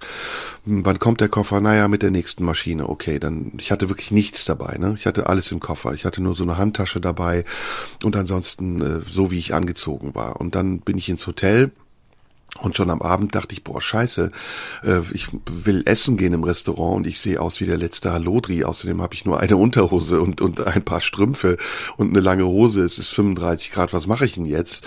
Hab da angerufen, immer wieder in der Hotline, immer wieder die Story von Neuem erzählt, weil du natürlich auch keinen Ansprechpartner bekommst und dann irgendwie am nächsten Tag äh, jemanden erreicht, der gesagt hat, ja, ihr Koffer ist hier in Düsseldorf geblieben, der wird dann mit der nächsten Maschine kommen. Und dann habe ich gesagt, hallo, ich bin hier im Urlaub, ich muss irgendwas zum Anziehen haben. Ja, gar kein Problem, Sie können, ich weiß nicht, ob es bei dir auch so war, bis zu einem bestimmten Betrag Klamotten nachkaufen, das kriegen Sie dann erstattet.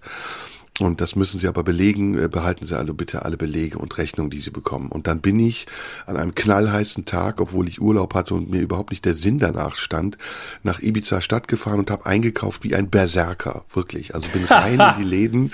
So habe ich noch nie in meinem Leben eingekauft. Einfach so fünf Bügel Unterhosen, zehn Bügel Hemden, hier noch was, da noch was, da noch was und bin dann mit zehn Tüten raus, habe irgendwie 1000 Euro bezahlt für Klamotten, die ich nie in meinem Leben brauche und tragen würde. Und und habe dann gewartet einfach wieder die nächsten Tage. Und es hat wieder gedauert, ein, zwei, drei Tage. Ich musste inzwischen das Hotel wechseln, weil ich woanders hin will, wollte. Und der Koffer war immer noch nicht da. Und dann habe ich wieder nach etlichen Versuchen in der Hotline jemanden erreicht, der mir dann gesagt hat, ja, Ihr Koffer ist irrtümlich nach Istanbul geflogen worden. und dann war mein Koffer in Istanbul und ich sag, hallo, ich, was mache ich denn jetzt? Ich muss ja auch wieder zurückkommen. Ich habe noch nicht mal einen Koffer, um diese Klamotten, die ich neu gekauft habe, nach Deutschland zu bringen. Ja, da müssen Sie einen Koffer kaufen. Und dann bin ich also wieder in die Stadt, habe einen Koffer gekauft und habe dann irgendwann nach sechs oder sieben Tagen, einen Tag vor Abreise, kam ein Kurier und dann habe ich meinen eigenen Koffer zurückbekommen. Und jetzt kommt der Gag an der Sache. Ich bin dann zum Flughafen, hatte natürlich jetzt zwei Koffer mit Klamotten, also definitiv zu viel dabei. Und wie ich einchecken will, sagt die Frau am Schalter, ja, das ist Übergewicht, das müssen Sie zahlen. Und ich sag so, Moment mal, das ist nicht, weil ich das wollte, sondern das ist, weil ich in der Notlage war. Was mache ich denn jetzt? Ja, Sie können die Klamotten wegschmeißen, aber mitnehmen können Sie die nur, wenn Sie es bezahlen.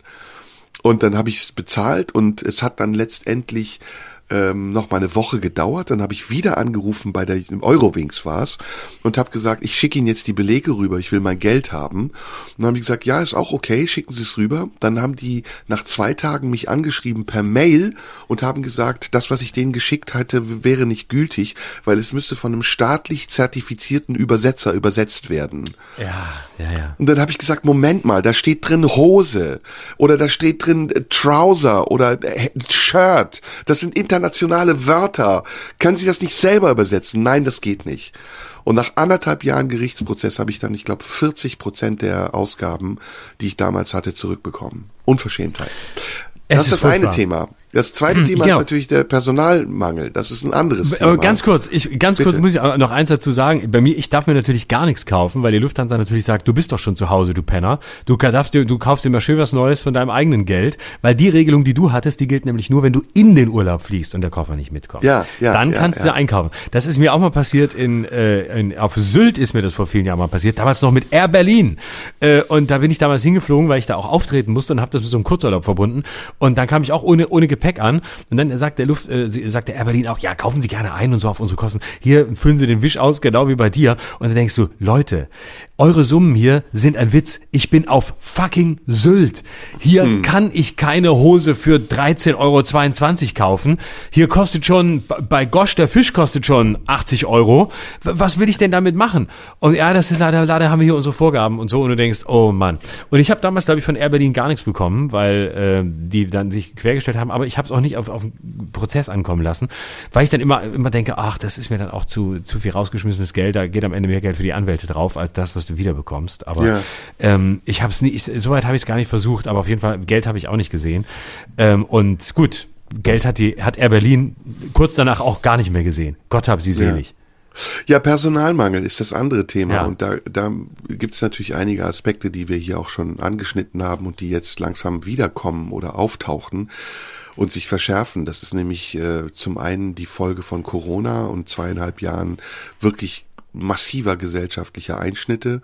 Und das merken wir in der Kulturbranche ja besonders, äh, weil wir sehen, wenn wir Veranstaltungen haben, dass es kaum noch Techniker gibt und Stagehands, Leute, die Backstage arbeiten ähm, und uns zur Seite stehen, sondern dass die meisten von diesen Leuten, weil sie während der Corona-Zeit schlicht und einfach pleite gegangen sind, sich neue Jobs gesucht haben, die entweder lukrativer waren oder in denen sie jetzt so lange schon arbeiten, dass sie nicht mehr wechseln können oder wollen zu ihrem ursprünglichen Job. Das ist aber nicht nur bei uns so, das ist in der Gastronomie ganz extrem. Man geht in ein Restaurant und man, man sieht förmlich, wie es viel zu wenig Kellner gibt oder viel zu wenig Angestellte. Mhm. Ist ja. ein großes Drama und das wird ähm, ich glaube, wir beide sind da an vorderster Front und können das durchaus realistisch einschätzen. Das wird in den nächsten Monaten noch schlimmer werden. Wenn die Zahlen wieder hochgehen werden, wenn die Infektionen wieder steigen und ähm, es vielleicht sogar wieder Einschnitte geben wird, wenn Veranstaltungen limitiert werden, dann wird das, was jetzt ohnehin schon am Boden liegt, ähm, noch weiter am Boden liegen bleiben, beziehungsweise gar nicht mehr überleben. Und das ist dramatisch. Das ist für die Kultur wirklich dramatisch. Und ich weiß nicht, wie es für andere Branchen ist. Ich glaube, wir werden in den nächsten 10 bis 15 Jahren noch sehr viel mit den Folgen von Corona zu tun haben. Ja, und es ist auch nochmal ein demografisches Problem. Also seit Jahren war klar, dass diese Phase kommen wird, in der die äh, Boomer-Generation in den Ruhestand geht.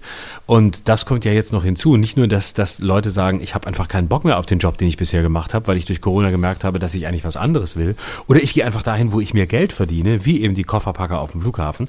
Ähm, das ist ja das eine. Und das andere ist die Tatsache, dass wir seit Jahrzehnten offensichtlich nicht in der Lage waren, einmal ganz kurz nachzurechnen, wann die geburtenstarken Jahrgänge genau in den Ruhestand gehen und wann man entsprechend viele Leute braucht, egal wo man sie herbekommt, aus dem Ausland oder sonst wo. Und jetzt fängt man an und sagt, oh, ist ja gar keiner mehr da, ist ja gar keiner mehr da, der, der uns bedienen kann im Restaurant. Oh, da müssen wir vielleicht mal, da müssen wir vielleicht mal jetzt jemand anwerben, da müssen wir jetzt mal gucken, ähm, ob wir, ob wir irgendwo in, in Kroatien oder sonst wo Leute herkriegen, die hier bei uns äh, äh, die, die Autos zusammenbauen. Wo ich dann denke, Leute, das ist seit Jahrzehnten klar, das ist wirklich, also die einfachste Rechnung, und ich bin wirklich schlecht in Mathe, aber das krieg auch ich noch hin, auszurechnen, wann in etwa wird es einen Knacks geben, ähm, aufgrund ähm, von, von Verrentung von Massen von Menschen. Und nicht mal diese einfache Rechnung war möglich und jetzt sind alle überrascht und sagen, oh, jetzt könnte es dann, jetzt müssen wir aber echt mal gucken. Jetzt müssen wir, glaube ich, doch die 400.000 äh, äh, Menschen aus, aus anderen Ländern zu uns holen, äh, vor denen die AfD damals bei der, bei der geflüchteten Krise gewarnt hat. Jetzt müssen, jetzt brauchen wir sie. Blöd. Und das finde ich verstehe diese Kurzsichtigkeit nicht. Ich verstehe es nicht. Warum kann man nicht wissen, hey, dann ist es soweit und dann müssen, dann müssen wir halt handeln. Und jetzt stehen wir da und und äh, stellen auch fest, Deutschland ist halt auch nun mal nicht das beliebteste Einwanderungsland. Es gibt eben Länder, da geht man lieber hin in Europa als nach Deutschland, wo alles sehr schwierig und sehr bürokratisch ist und Wetter ist auch nicht so geil wie in Spanien. Führst du das nicht auch auf Corona zurück, weil du sagst, es geht jetzt eher so auf die geburtenschwachen Jahrgänge? Na, ich glaube auch, ja, natürlich. Aber äh, ich meine, du siehst ja auch, dass die ganzen Leute, die äh, jetzt in anderen Bereichen sind, ähm, offensichtlich in der Corona-Zeit gemerkt haben, dass das, was sie bislang gemacht haben, sie nicht mehr erfüllt. Und zugleich ist es aber doch auch so, äh, dass die ja nicht alle nur einfach in andere Branchen gegangen sein können. Also so viele Volts und äh, Flinks gibt's nur auch nicht, dass alle überall einfach Essen durch die Gegend fahren können. Das ist sicher ein, ein boomender Markt, aber ähm, ich meine, die, die oft denkst du ja wirklich, wenn du irgendwo hinkommst, wo sind die alle hin? Also was machen die denn jetzt alle? Und ähm, da gibt's eine Wanderung, gar keine Frage. Aber ich glaube schon, dass es ein, der Anfang, der Anfang eines eines Problems ist, ähm, nämlich äh, das Ende der Babyboomer in der Arbeitswelt, was jetzt erst am Anfang steht und nicht erst am Ende. Ja, das weiß ich nicht. Glaube ich auch. Kann sein zum, zu einem Teil. Die Frage ist eben, welchen Anteil nimmt das ein? Ähm, kann man schwer einschätzen. Ne? Man wird das in ein paar Jahren vielleicht einschätzen können, wenn man weiß, welche Auswirkungen die Corona-Maßnahmen wirklich hatten. Aber ich glaube, Besonders der zweite Lockdown, der hat richtig reingehauen. Dieser lange Lockdown von November bis Mai, ja. der war hart, weil da, da hat man auch wirklich gemerkt, genau. okay, der, der erste, da hatten einige noch Rücklagen, da hat der Staat ja relativ spontan und äh, schnell geholfen, was sich aber dann als trügerisch erwiesen hat, denn er wollte das Geld ja dann auch wieder zurückhaben. Aber dann im zweiten Lockdown, wo es so über fünf Monate ging und du die verrammelten ja. Kneipen gesehen hast und äh, ja. alles geschlossen war, da wusste man irgendwie, okay, das werden viele nicht überleben. Und ich glaube, das ist jetzt noch lange nicht so weit, dass wir die, die, die vollständigen Folgen dieser, dieser Krise spüren.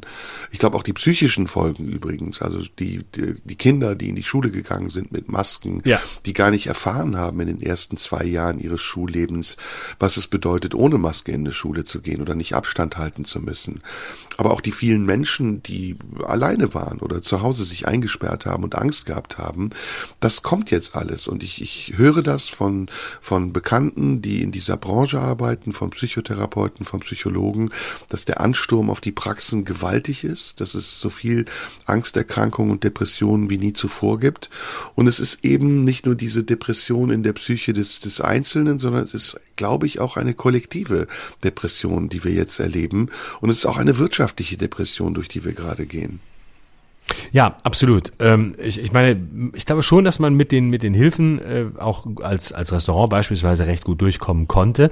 Also ähm, mir sagte ein ein äh, Wirt ähm, eines eines äh, Restaurants einer Kneipe ähm, hier bei mir in der Gegend mal, ähm, weißt du, wenn du immer ordentlich gewirtschaftet hast und wenn du immer ähm, deine Steuern bezahlt hast und nicht, nicht irgendwie zwei Drittel deiner Einnahmen schwarz in die Kasse geführt hast, dann kamst du mit der, mit der, mit den Neustarthilfen und mit den anderen Hilfen über diese Zeit wirklich gut aus. Das hat gut funktioniert. Ähm, und ich glaube gar nicht so sehr, dass es daran liegt, ähm, dass so viele äh, pleite gegangen sind, wobei ich auch dazu sagen muss, ich habe jetzt keine Zahlen, äh, sondern ich glaube wirklich, das Problem ist ja nicht, dass die nicht aufhaben oder dass, dass die Straßen dicht sind und es keine Cafés und keine Restaurants mehr gibt, sondern dass die alle offen haben, dass die gerne arbeiten wollen, dass die gerne bewirten wollen, aber sie können nicht, weil einfach keiner da ist, der das Essen noch rausbringt ähm, oder, oder den Kaffee. Äh, ähnlich wie in, in, unserer Branche, du hast es ja angesprochen, ne? also Techniker ähm, oder, oder Stagehands, alles, was du so brauchst in unserer Branche, sind rar gesät Qualität, äh, haben natürlich jetzt auch äh, die Möglichkeit, ähm, ganz andere Summen aufzurufen, einfach weil sie eine ganz begehrte Berufsgruppe sind. Und entsprechend äh, sagen auch viele Häuser natürlich, wir können nicht jetzt plötzlich einfach für einen Techniker am Abend das Doppelte bezahlen. Würden wir sicher gern, aber das sprengt unser komplettes Budget. Und auch wir wissen nicht, wie es weitergeht. Auch wir wissen nicht, was der Herbst bringt, wie wir und ob wir dann veranstalten können. Und da können wir jetzt nicht sagen, so, hier wird halt, hier wird eben jeder, der bisher für die Hälfte gearbeitet hat, doppelt so viel verdienen. Ja, ja, ja, das stimmt. Und ähm, es gibt da ja auch Unterschiede. Ne? Also ich finde zum Beispiel, äh, die Gastro hat sich schneller erholt als die Veranstaltungsbranche. Wir, wir erleben das, wenn wir abends auf der Bühne stehen. Da sind die Zahlen nicht zu vergleichen mit denen, die wir vor zwei oder drei Jahren hatten.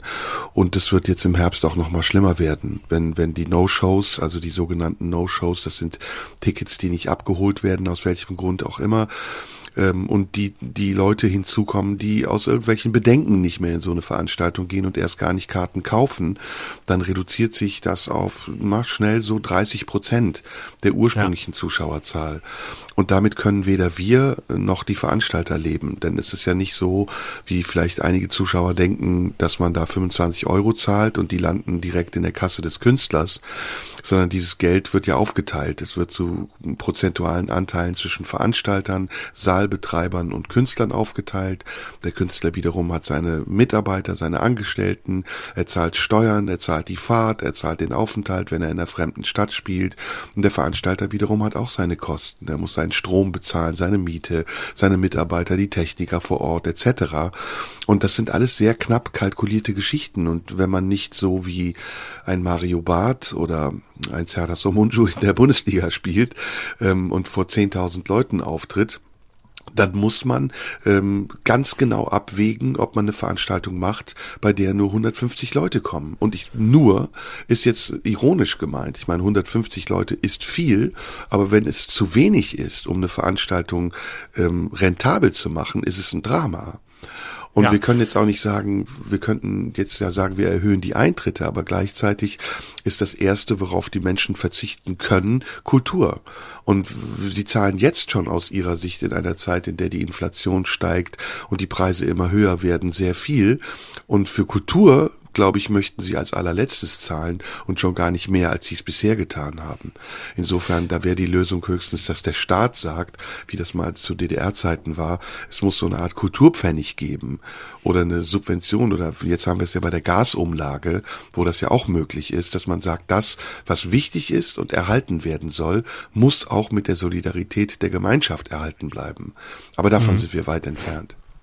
Also für mich das Wichtigste an deinem Vortrag gerade war, ähm, dass äh, du und Mario Barth, dass ihr die beiden Frontstreiter auf der Seite der Satire in Deutschland seid. Ihr Schön, beide, dass du das gehört hast. Serdar Somuncu und Mario Barth, die großen Satirier, die einzigen, die das Olympiastadion in Deutschland jemals, die Stadien jemals vollgemacht haben. Das möchte ich an der Stelle wirklich Aber hast du tun. gehört, dass ich von und mir in der dritten Person gesprochen habe? Ja, natürlich. natürlich. Es ist, ja. das ist so Lothar Matthäus-Style. Es ist ein genau. Lothar Matthäus, über sich nur in der dritten Person sprechen. Ein Lothar Matthäus, der das nicht sagen. Ein Lothar Matthäus, der das nicht machen. Auf dem Weg bist du jetzt auch schon.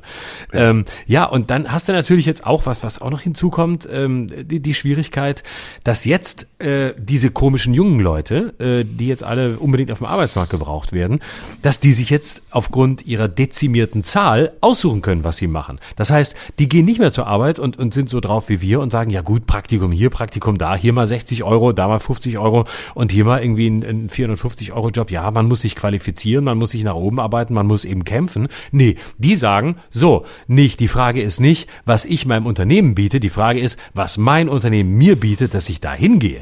Und äh, damit haben wir nämlich das nächste Problem. Das ist eine Generation, die eben zum Glück nicht mehr äh, in der Art und Weise mal lochen muss, wie es frühere Generationen getan haben, oft aus Angst, ähm, weil sie eben dachten, okay, wenn ich hier kündige, sitzen morgen zehn andere da, die den Job machen wollen, sondern jetzt sind eben einfach rein zahlenmäßig weniger da. Es kommt jetzt eine Generation, die dezimiert ist und ähm, es werden mehr Leute gebraucht und entsprechend können die sich die Besten raussuchen, wenn eben äh, der Audi A8 und der Massagesessel gestellt werden. Dann kommt man auch in eine Firma, sonst lässt man es halt im Zweifel auch bleiben.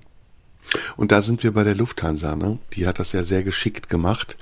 Und ich finde, das, was eigentlich ein hätte, ein, ein großer Skandal sein müssen, ist so, ja, so beiläufig an der Öffentlichkeit ja. vorbeigegangen. Ja. Meine, die haben neun Milliarden bekommen, die sie ja sogar angeblich weitgehend zurückgezahlt haben. Frage ist, womit? Und gleichzeitig haben sie Tausende von Mitarbeitern entlassen in einer Zeit, in der äh, Menschen angewiesen darauf waren, ihren Job zu behalten. Und das haben sie aus reiner Profitgier gemacht, mit Unterstützung des Staates. Und jetzt ähm, zu Beginn oder mitten in der Saison stellen sie fest, es fehlt ihnen an Mitarbeitern. Und sie schieben das auf die Flughäfen, auf das Personal, aber sie sind in großem Maße daran beteiligt. Und was machen sie? Sie streichen einfach rigoros Flüge. Das ja. muss man sich mal vorstellen. Es gab Tage, da waren sämtliche Flüge der Lufthansa gestrichen. Und das ist ja, doch ein Unding. Ja, ja. Das ist doch ein Unding. ich war auch, ich war auch einmal in diesem Sommer in, äh, in, in Düsseldorf und da sagte man mir, ja, ähm, schwierig, also innerdeutsche Strecken und so Kurzstrecken innerhalb von Europa sind ganz beliebte Strichkandidaten. Rechnen Sie mal lieber damit, dass Sie morgen hier nicht mehr zurückkommen. Das heißt, das ist im Grunde schon eine Ansage. Da wird einfach mal spontan eine halbe Stunde vorher wird man so einen Flug abgesagt.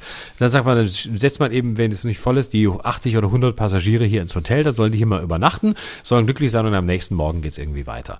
Also es ist wirklich, es ist eine Lufthansa, muss ich wirklich sagen, ich, hab, ich bin, da bin ich konservativ. Ich habe sie immer geschätzt. Ich mochte das immer. Ich mochte immer dieses Gefühl, dass das noch was Besonderes ist, mit denen zu fliegen. Das war so, wie es früher mal gewesen sein muss. Aber mittlerweile muss ich sagen, wow, dass Herr Spohr noch im Amt ist, ist kein gutes Zeichen.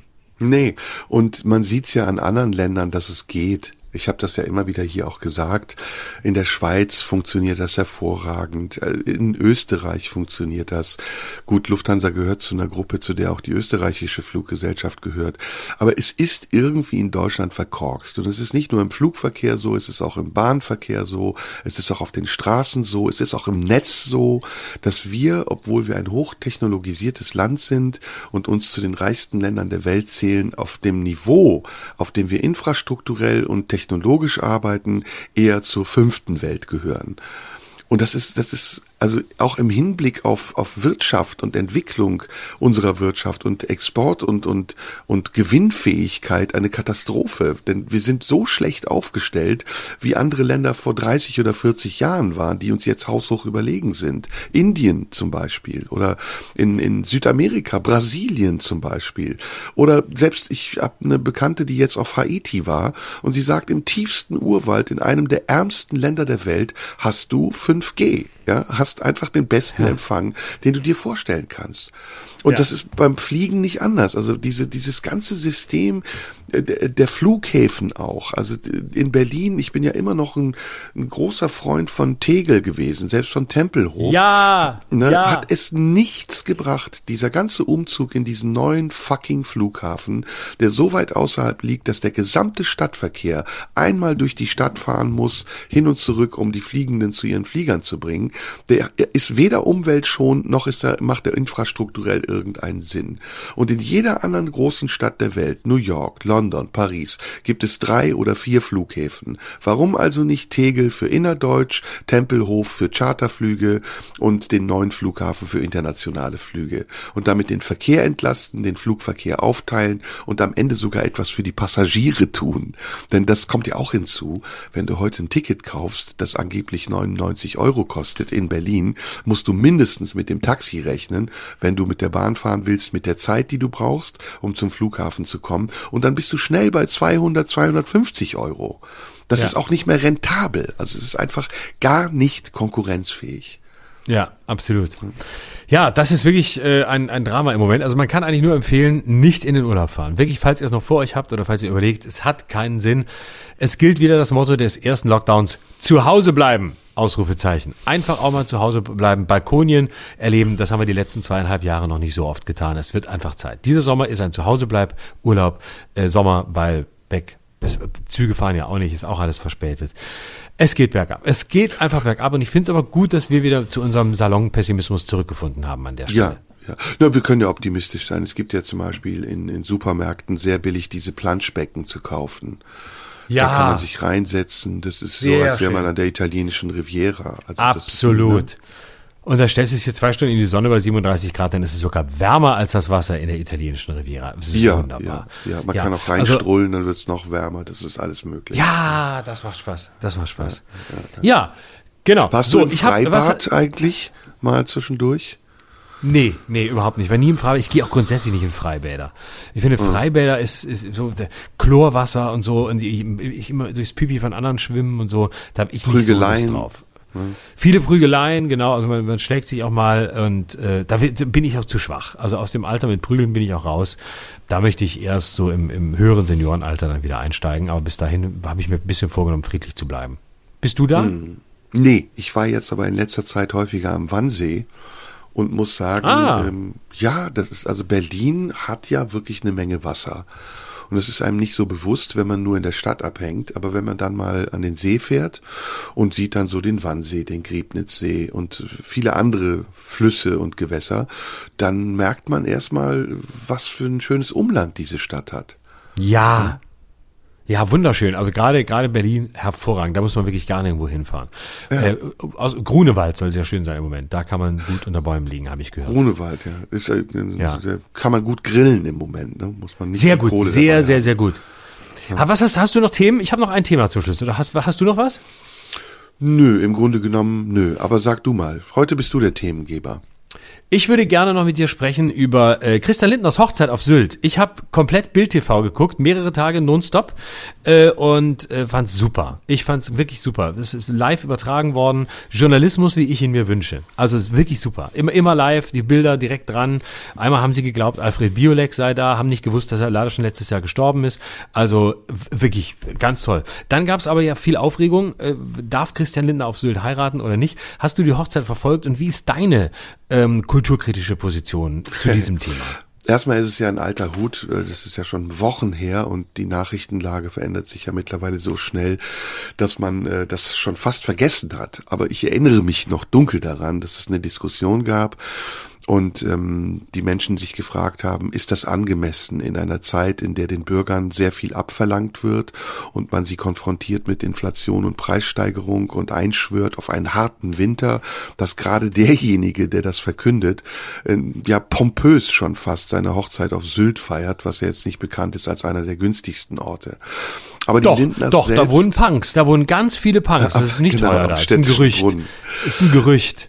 Aber die Lindners selbst haben ja gesagt, dass sie ursprünglich woanders feiern wollten und ähm, aus Respekt vor den Menschen, die das hätten missverstehen können, dann ihre Feier nach Sylt verlagert haben. Und im Übrigen, auch das ist ja ein Argument gewesen, was man dann immer gehört hat, ähm, jeder kann doch feiern, wie er will. Und das wird ja nicht von Steuergeldern bezahlt. Das stimmt nicht ganz, denn die Security und auch das Polizeiaufgebot vor Ort wird von Steuergeldern bezahlt. Und das war nicht unerheblich. Also da waren, glaube ich, weiß nicht, Hundertschaften bei den Gästen, die da waren. Der Kanzler war da, die Teile der Bundesregierung waren da. Friedrich Merz mit eigenem Flieger eingeflogen war da. Yes, yes. Also das alles, es war nicht unerheblich und es war vor allen Dingen vom Symbolwert her ein Schuss in den Ofen. Da mit dem Porsche Cabrio wegzufahren und ähm, mit seiner Braut irgendwie ein beschwingtes, wunderschönes Wochenende zu haben in der Zeit, wie gesagt, in der manche Leute noch nicht mal was für einen Kühlschrank haben oder wie wir eben gesagt haben, nicht in Urlaub fahren können. Das ist ein, das ist eine schallende Ohrfeige gewesen. Aber die FDP kümmert sich schon lang nicht mehr darum, wie sie wirkt. Ich glaube, sie kümmert sich nur noch darum, dass sie regiert. Und wenn sie so lang wie möglich an der Regierung bleiben kann, ist sie glücklich. Und wenn nicht, dann ist es ihr auch egal.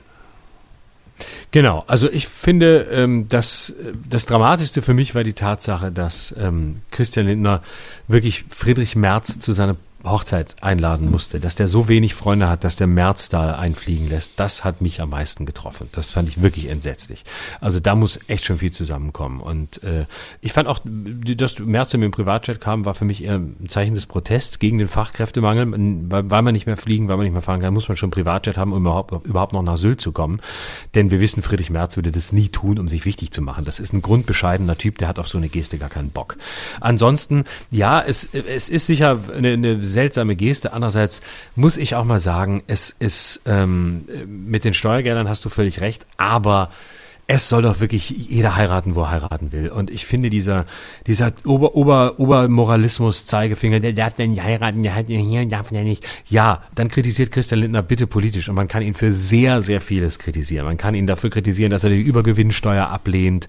Man kann ihn dafür kritisieren, ähm, dass er noch immer ähm, äh, Steuerentlastung plant für Besserverdienende, trotz der aktuellen Krise, in der wir sind, oder der vielen Krisen, in denen wir im Moment sind und so weiter. Man kann ihn auch und muss ihn auch dafür kritisieren, dass er Hartz-IV-Empfängern äh, und, und Langzeitarbeitslosen wieder Gelder streichen will. Das muss man alles tun. Aber das zu vermengen mit einer Hochzeit ähm, und die, diesen, diesen ganzen moralistischen Argumenten, ja, äh, wie kann man das machen? Der kann heiraten, wo er will. Der Finanzbeamte, der, der die Steuer macht, äh, der kann von mir aus auch im Hotel Adlon heiraten, wenn er will. Und wenn er es nicht will, dann wird er eben an einer Currywurstbude heiraten. Aber dieses, dieses, ach, das, das darf man nicht mehr und hier sollte man nicht heiraten und so, wo ich immer denke, ach Leute, es, im Grunde ist es, ist es mal wieder so ein Beispiel, wo Politik ersetzt wird durch moralische Debatten ähm, und äh, so, so Scheingefechte ausgefochten werden. Ähm, abgesehen von der Tatsache, dass natürlich die Security Geld kostet und dass es auch nicht ohne ist und dass Sylt auch da nicht der einfachste Ort ist, weil es eben eine Insel ist, wo alle über diesen verdammten Hindenburgdamm müssen, um, um, um da überhaupt hinzukommen. Abgesehen davon hat mich diese ganze Debatte ein bisschen genervt. Und ich muss sagen, ähm, noch mehr genervt hat mich nur das Brautpaar und dass man in Deutschland offensichtlich wieder das Gefühl hat, man braucht eine Monarchie. Wir brauchen jetzt auch Harry und Meghan und das sind die beiden. Und ähm, da bin ich dafür auch die Monarchie wirklich aber konsequent wieder einzuführen. Wenn, wenn diese beiden so, so viel Liebe bekommen und wenn wir so viel Sehnsucht haben nach so einem Paar, dann wirklich jetzt konsequent Monarchie und mal aufhören mit dem ganzen Demokratie-Fake hier. Ja, da gebe ich dir zum Teil recht. Ähm, ich finde aber auch, dass ein Bundesfinanzminister eine repräsentative Funktion hat und ähm, wenn er dann so aufwendig, pompös auf Sylt heiratet, ein Hotel, das teuerste Hotel vor Ort für 500 Gäste mietet, dann fragt man sich natürlich schon, mit welchen Maßstäben wird hier gemessen. Äh, Christian Wulff musste zurücktreten, weil er 150 Euro Zuwendung bekommen hat und unser Bundesfinanzminister, der kann sowas einfach machen und dann sagt man ja, ist ja seine Privatsache. Finde ich ja, ähm, aber ich glaube auch, dass er ein Interesse daran hat und auch seine Frau, das öffentlich zu vermarkten Fakten. Und die Bildzeitung, ja. ne, die dann darauf eingestiegen ist, die hat sich darüber natürlich sehr gefreut, dass es so ein ja. offenherziger Finanzminister ist, der seine Braut zur Schau trägt und eine Feiergesellschaft, die man sie besser nicht vorfinden kann, von ja. einem Promi zum anderen, die Politelite äh, vor Ort versammelt. Das war auch schon ein Kalkül und ich glaube, die haben das auch genossen und es war ihnen letztendlich auch scheißegal. Mir ist es letztendlich aber auch scheißegal, weil ich weiß und ich gehe davon aus, dass Politiker nicht unbedingt alle redlich sein müssen und dass die ja. Verlockung der Macht es auch sein kann, manchmal über Grenzen zu gehen und Privilegien in Anspruch zu nehmen, die andere Leute nicht haben. Aber in diesem Fall fand ich es schon sehr unverhohlen und auch ein bisschen blauäugig, weil es war abzusehen, dass es darauf einen Shitstorm geben wird. Das stimmt, wobei ähm, ich auch sagen muss, ähm, also der Unterschied zwischen Christian Wulff, den du eben angesprochen hast, und Christian Lindner ist, äh, Christian Wulff hat damals Kai Diekmann von der Bildzeitung auf die Mailbox gesprochen, äh, der Rubikon ist überschritten und äh, Christian Wulff wurde damals aus dem Schoße der Bildzeitung geworfen. Er gehörte ja zu den großen Geschützten, weil er ihnen alles aus seinem Privatleben im Grunde erzählt hat und es zu allem immer eine Home Story gab. Und der Unterschied zwischen Wulff und Lindner ist, Christian Lindner ist gerade erst mit der Bildzeitung ins Bett gestiegen mit dieser Hochzeit und wird jetzt erst erstmal noch nicht wieder rausgeschossen. Der fährt jetzt erstmal mit Matthias Döpfner im Aufzug nach oben und dann geht's irgendwann für ihn genau wie Christian Wulff wegen irgendeiner Petitesse wieder nach unten. Und äh, das wird kommen, weil ich glaube, da macht Lindner auch einen Fehler. Aber er hat eben das Gefühl, das Finanzministerium und der Springer Verlag, das ist halt jetzt auch ein Familienunternehmen. Das muss man sehen. Seine Frau, Franka Lehfeld, arbeitet für Welt TV. Das heißt, die ist ja selbst bei Springer engagiert. Und jetzt ist das eben, das gehört jetzt zusammen. Das ist die ganz große Regentschaft. Und da sage ich einfach Monarchie. Monarchie, Monarchie. Finanzministerium und eine der größten Verlage des Landes jetzt eine Firma verlässt. Was mich, was mich wundert äh, an dieser Bundesregierung ist, wie schnell die Grundsätze über Bord geworfen werden und wie wenig das gilt, äh, was man gestern noch gesagt hat. Und das ist bei der FDP genauso wie bei allen anderen Beteiligten an der Koalition ähnlich. Ob das jetzt die Grünen sind, die jetzt über die Wiedereinführung der Atomkraft sprechen, ob das die FDP ist, die sagt, ja, mit uns wird es keine Maskenpflicht geben und jetzt wird es sie vielleicht doch geben, oder ob es die SPD ist, die auch schon in der vergangenen Legislaturperiode die Tarifautonomie aufgegeben hat. Es scheint so ein neues Motiv von Politik zu sein, dass man, dass die Halbwertszeit der eigenen Aussagen immer kürzer wird und dass ja. es auch von den Wählern gar nicht bemerkt beziehungsweise gar nicht ernst genommen wird, was die was die Politiker sagen, sondern dass sie im Wahlkampf dazu bereit sind, sich beschummeln zu lassen und das, was sich am schönsten anhört, das wählen sie, um sich dann, wenn es zur Realität wird, danach wieder zu beschweren. Scheint so ein Ritual zu sein. Ich glaube, die Politik misst sich gar nicht mehr an ihrer eigenen Glaubwürdigkeit und sie weiß, also man sieht es finde ich gerade an dieser neuen Regierung besonders schön, dass es sich sich verändert, wenn man an der Macht ist. Und du siehst ja, die haben sich so schnell verändert. Lindner ist von einem gestandenen Dauernörgler Oppositionspolitiker zu einem arrivierten Regierungsmitglied geworden.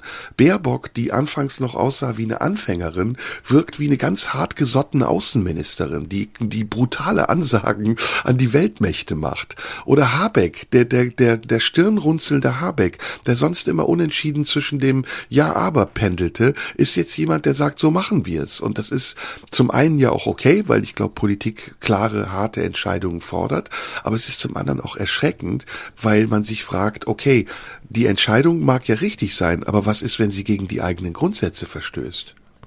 Hm. Ja, Grundsätze gelten jetzt nicht mehr. Also Kernkraft ist jetzt, wenn ich es richtig verstanden habe, nicht nur grün, sondern auch von den Grünen persönlich ähm, nochmal verlängert worden. Also alles, was wir loswerden wollten, ist wieder da.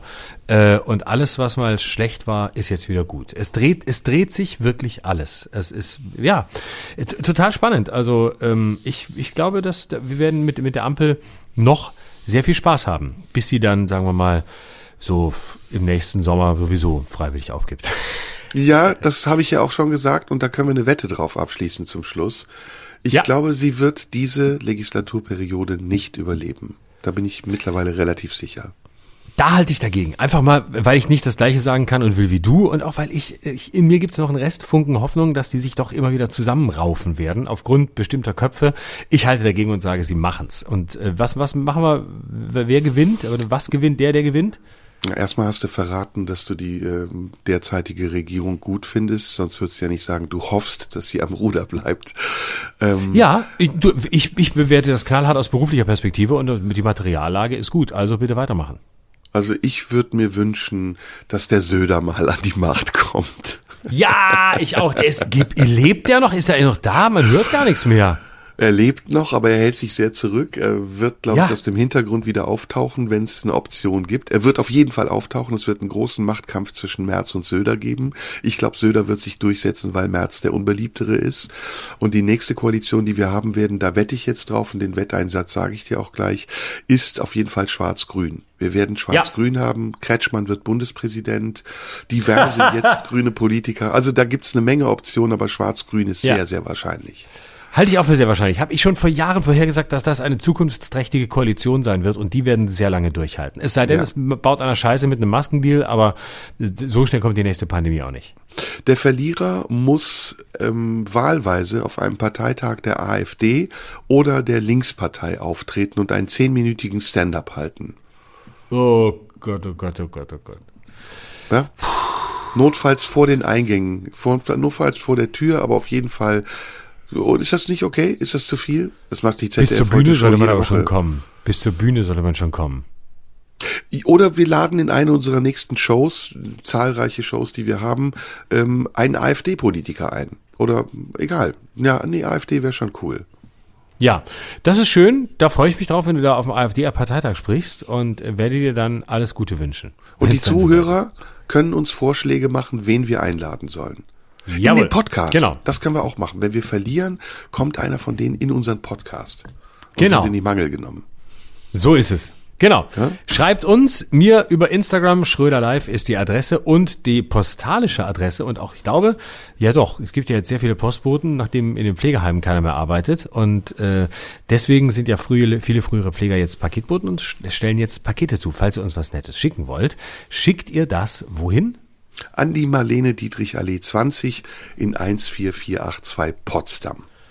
So, ich würde sagen, das war doch ein schöner Start nach der Sommerpause, oder? Finde ein ich auch. angenehmer, sehr, sehr, ja, ist, ist ein bisschen wie ein 9-Euro-Ticket fahren, Slow Travel. Ne? Man kommt am Ja. Ende da an, wo man losgefahren ist und der Urlaub ist dann vorbei, wenn man wieder zu Hause ist und nicht, Ja. ähm, wenn das offiziell ist. Und meistens ist dann auch, ist man mit dem Zug einmal hin und zurück gefahren während des Urlaubs. Genau, und kleiner Tipp für unsere Zuhörer. Das, was wir hier machen, das wird dann immer zeitversetzt zwei Wochen später in einem anderen Podcast gemacht. Also Ja. mittlerweile zum Beispiel, wir streiten uns nicht mehr, aber an unserer Stelle streiten sich jetzt gerne die Kollegen Precht und äh, Lanz. Wer da also mal Liebe reinhören will, sehr Bitte. empfehlenswert. Liebe Grüße. Sehr, lohnt sich sehr. Ganz liebe Grüße und äh, in diesem Sinne, äh, danke, freue mich. Schönen Abend, schönen Tag, wann immer Sie uns hören. Und Serda, ähm, wo erwische ich dich gerade? Äh, Im Urlaub, im Urlaub. Oh, oh, oh. Mein Lieber, wir sprechen uns nächste Woche. Ich freue mich drauf. Ich auch. Bis dahin. Tschüss. Bis dann. Tschüss. Das war Schröder und Sumunju.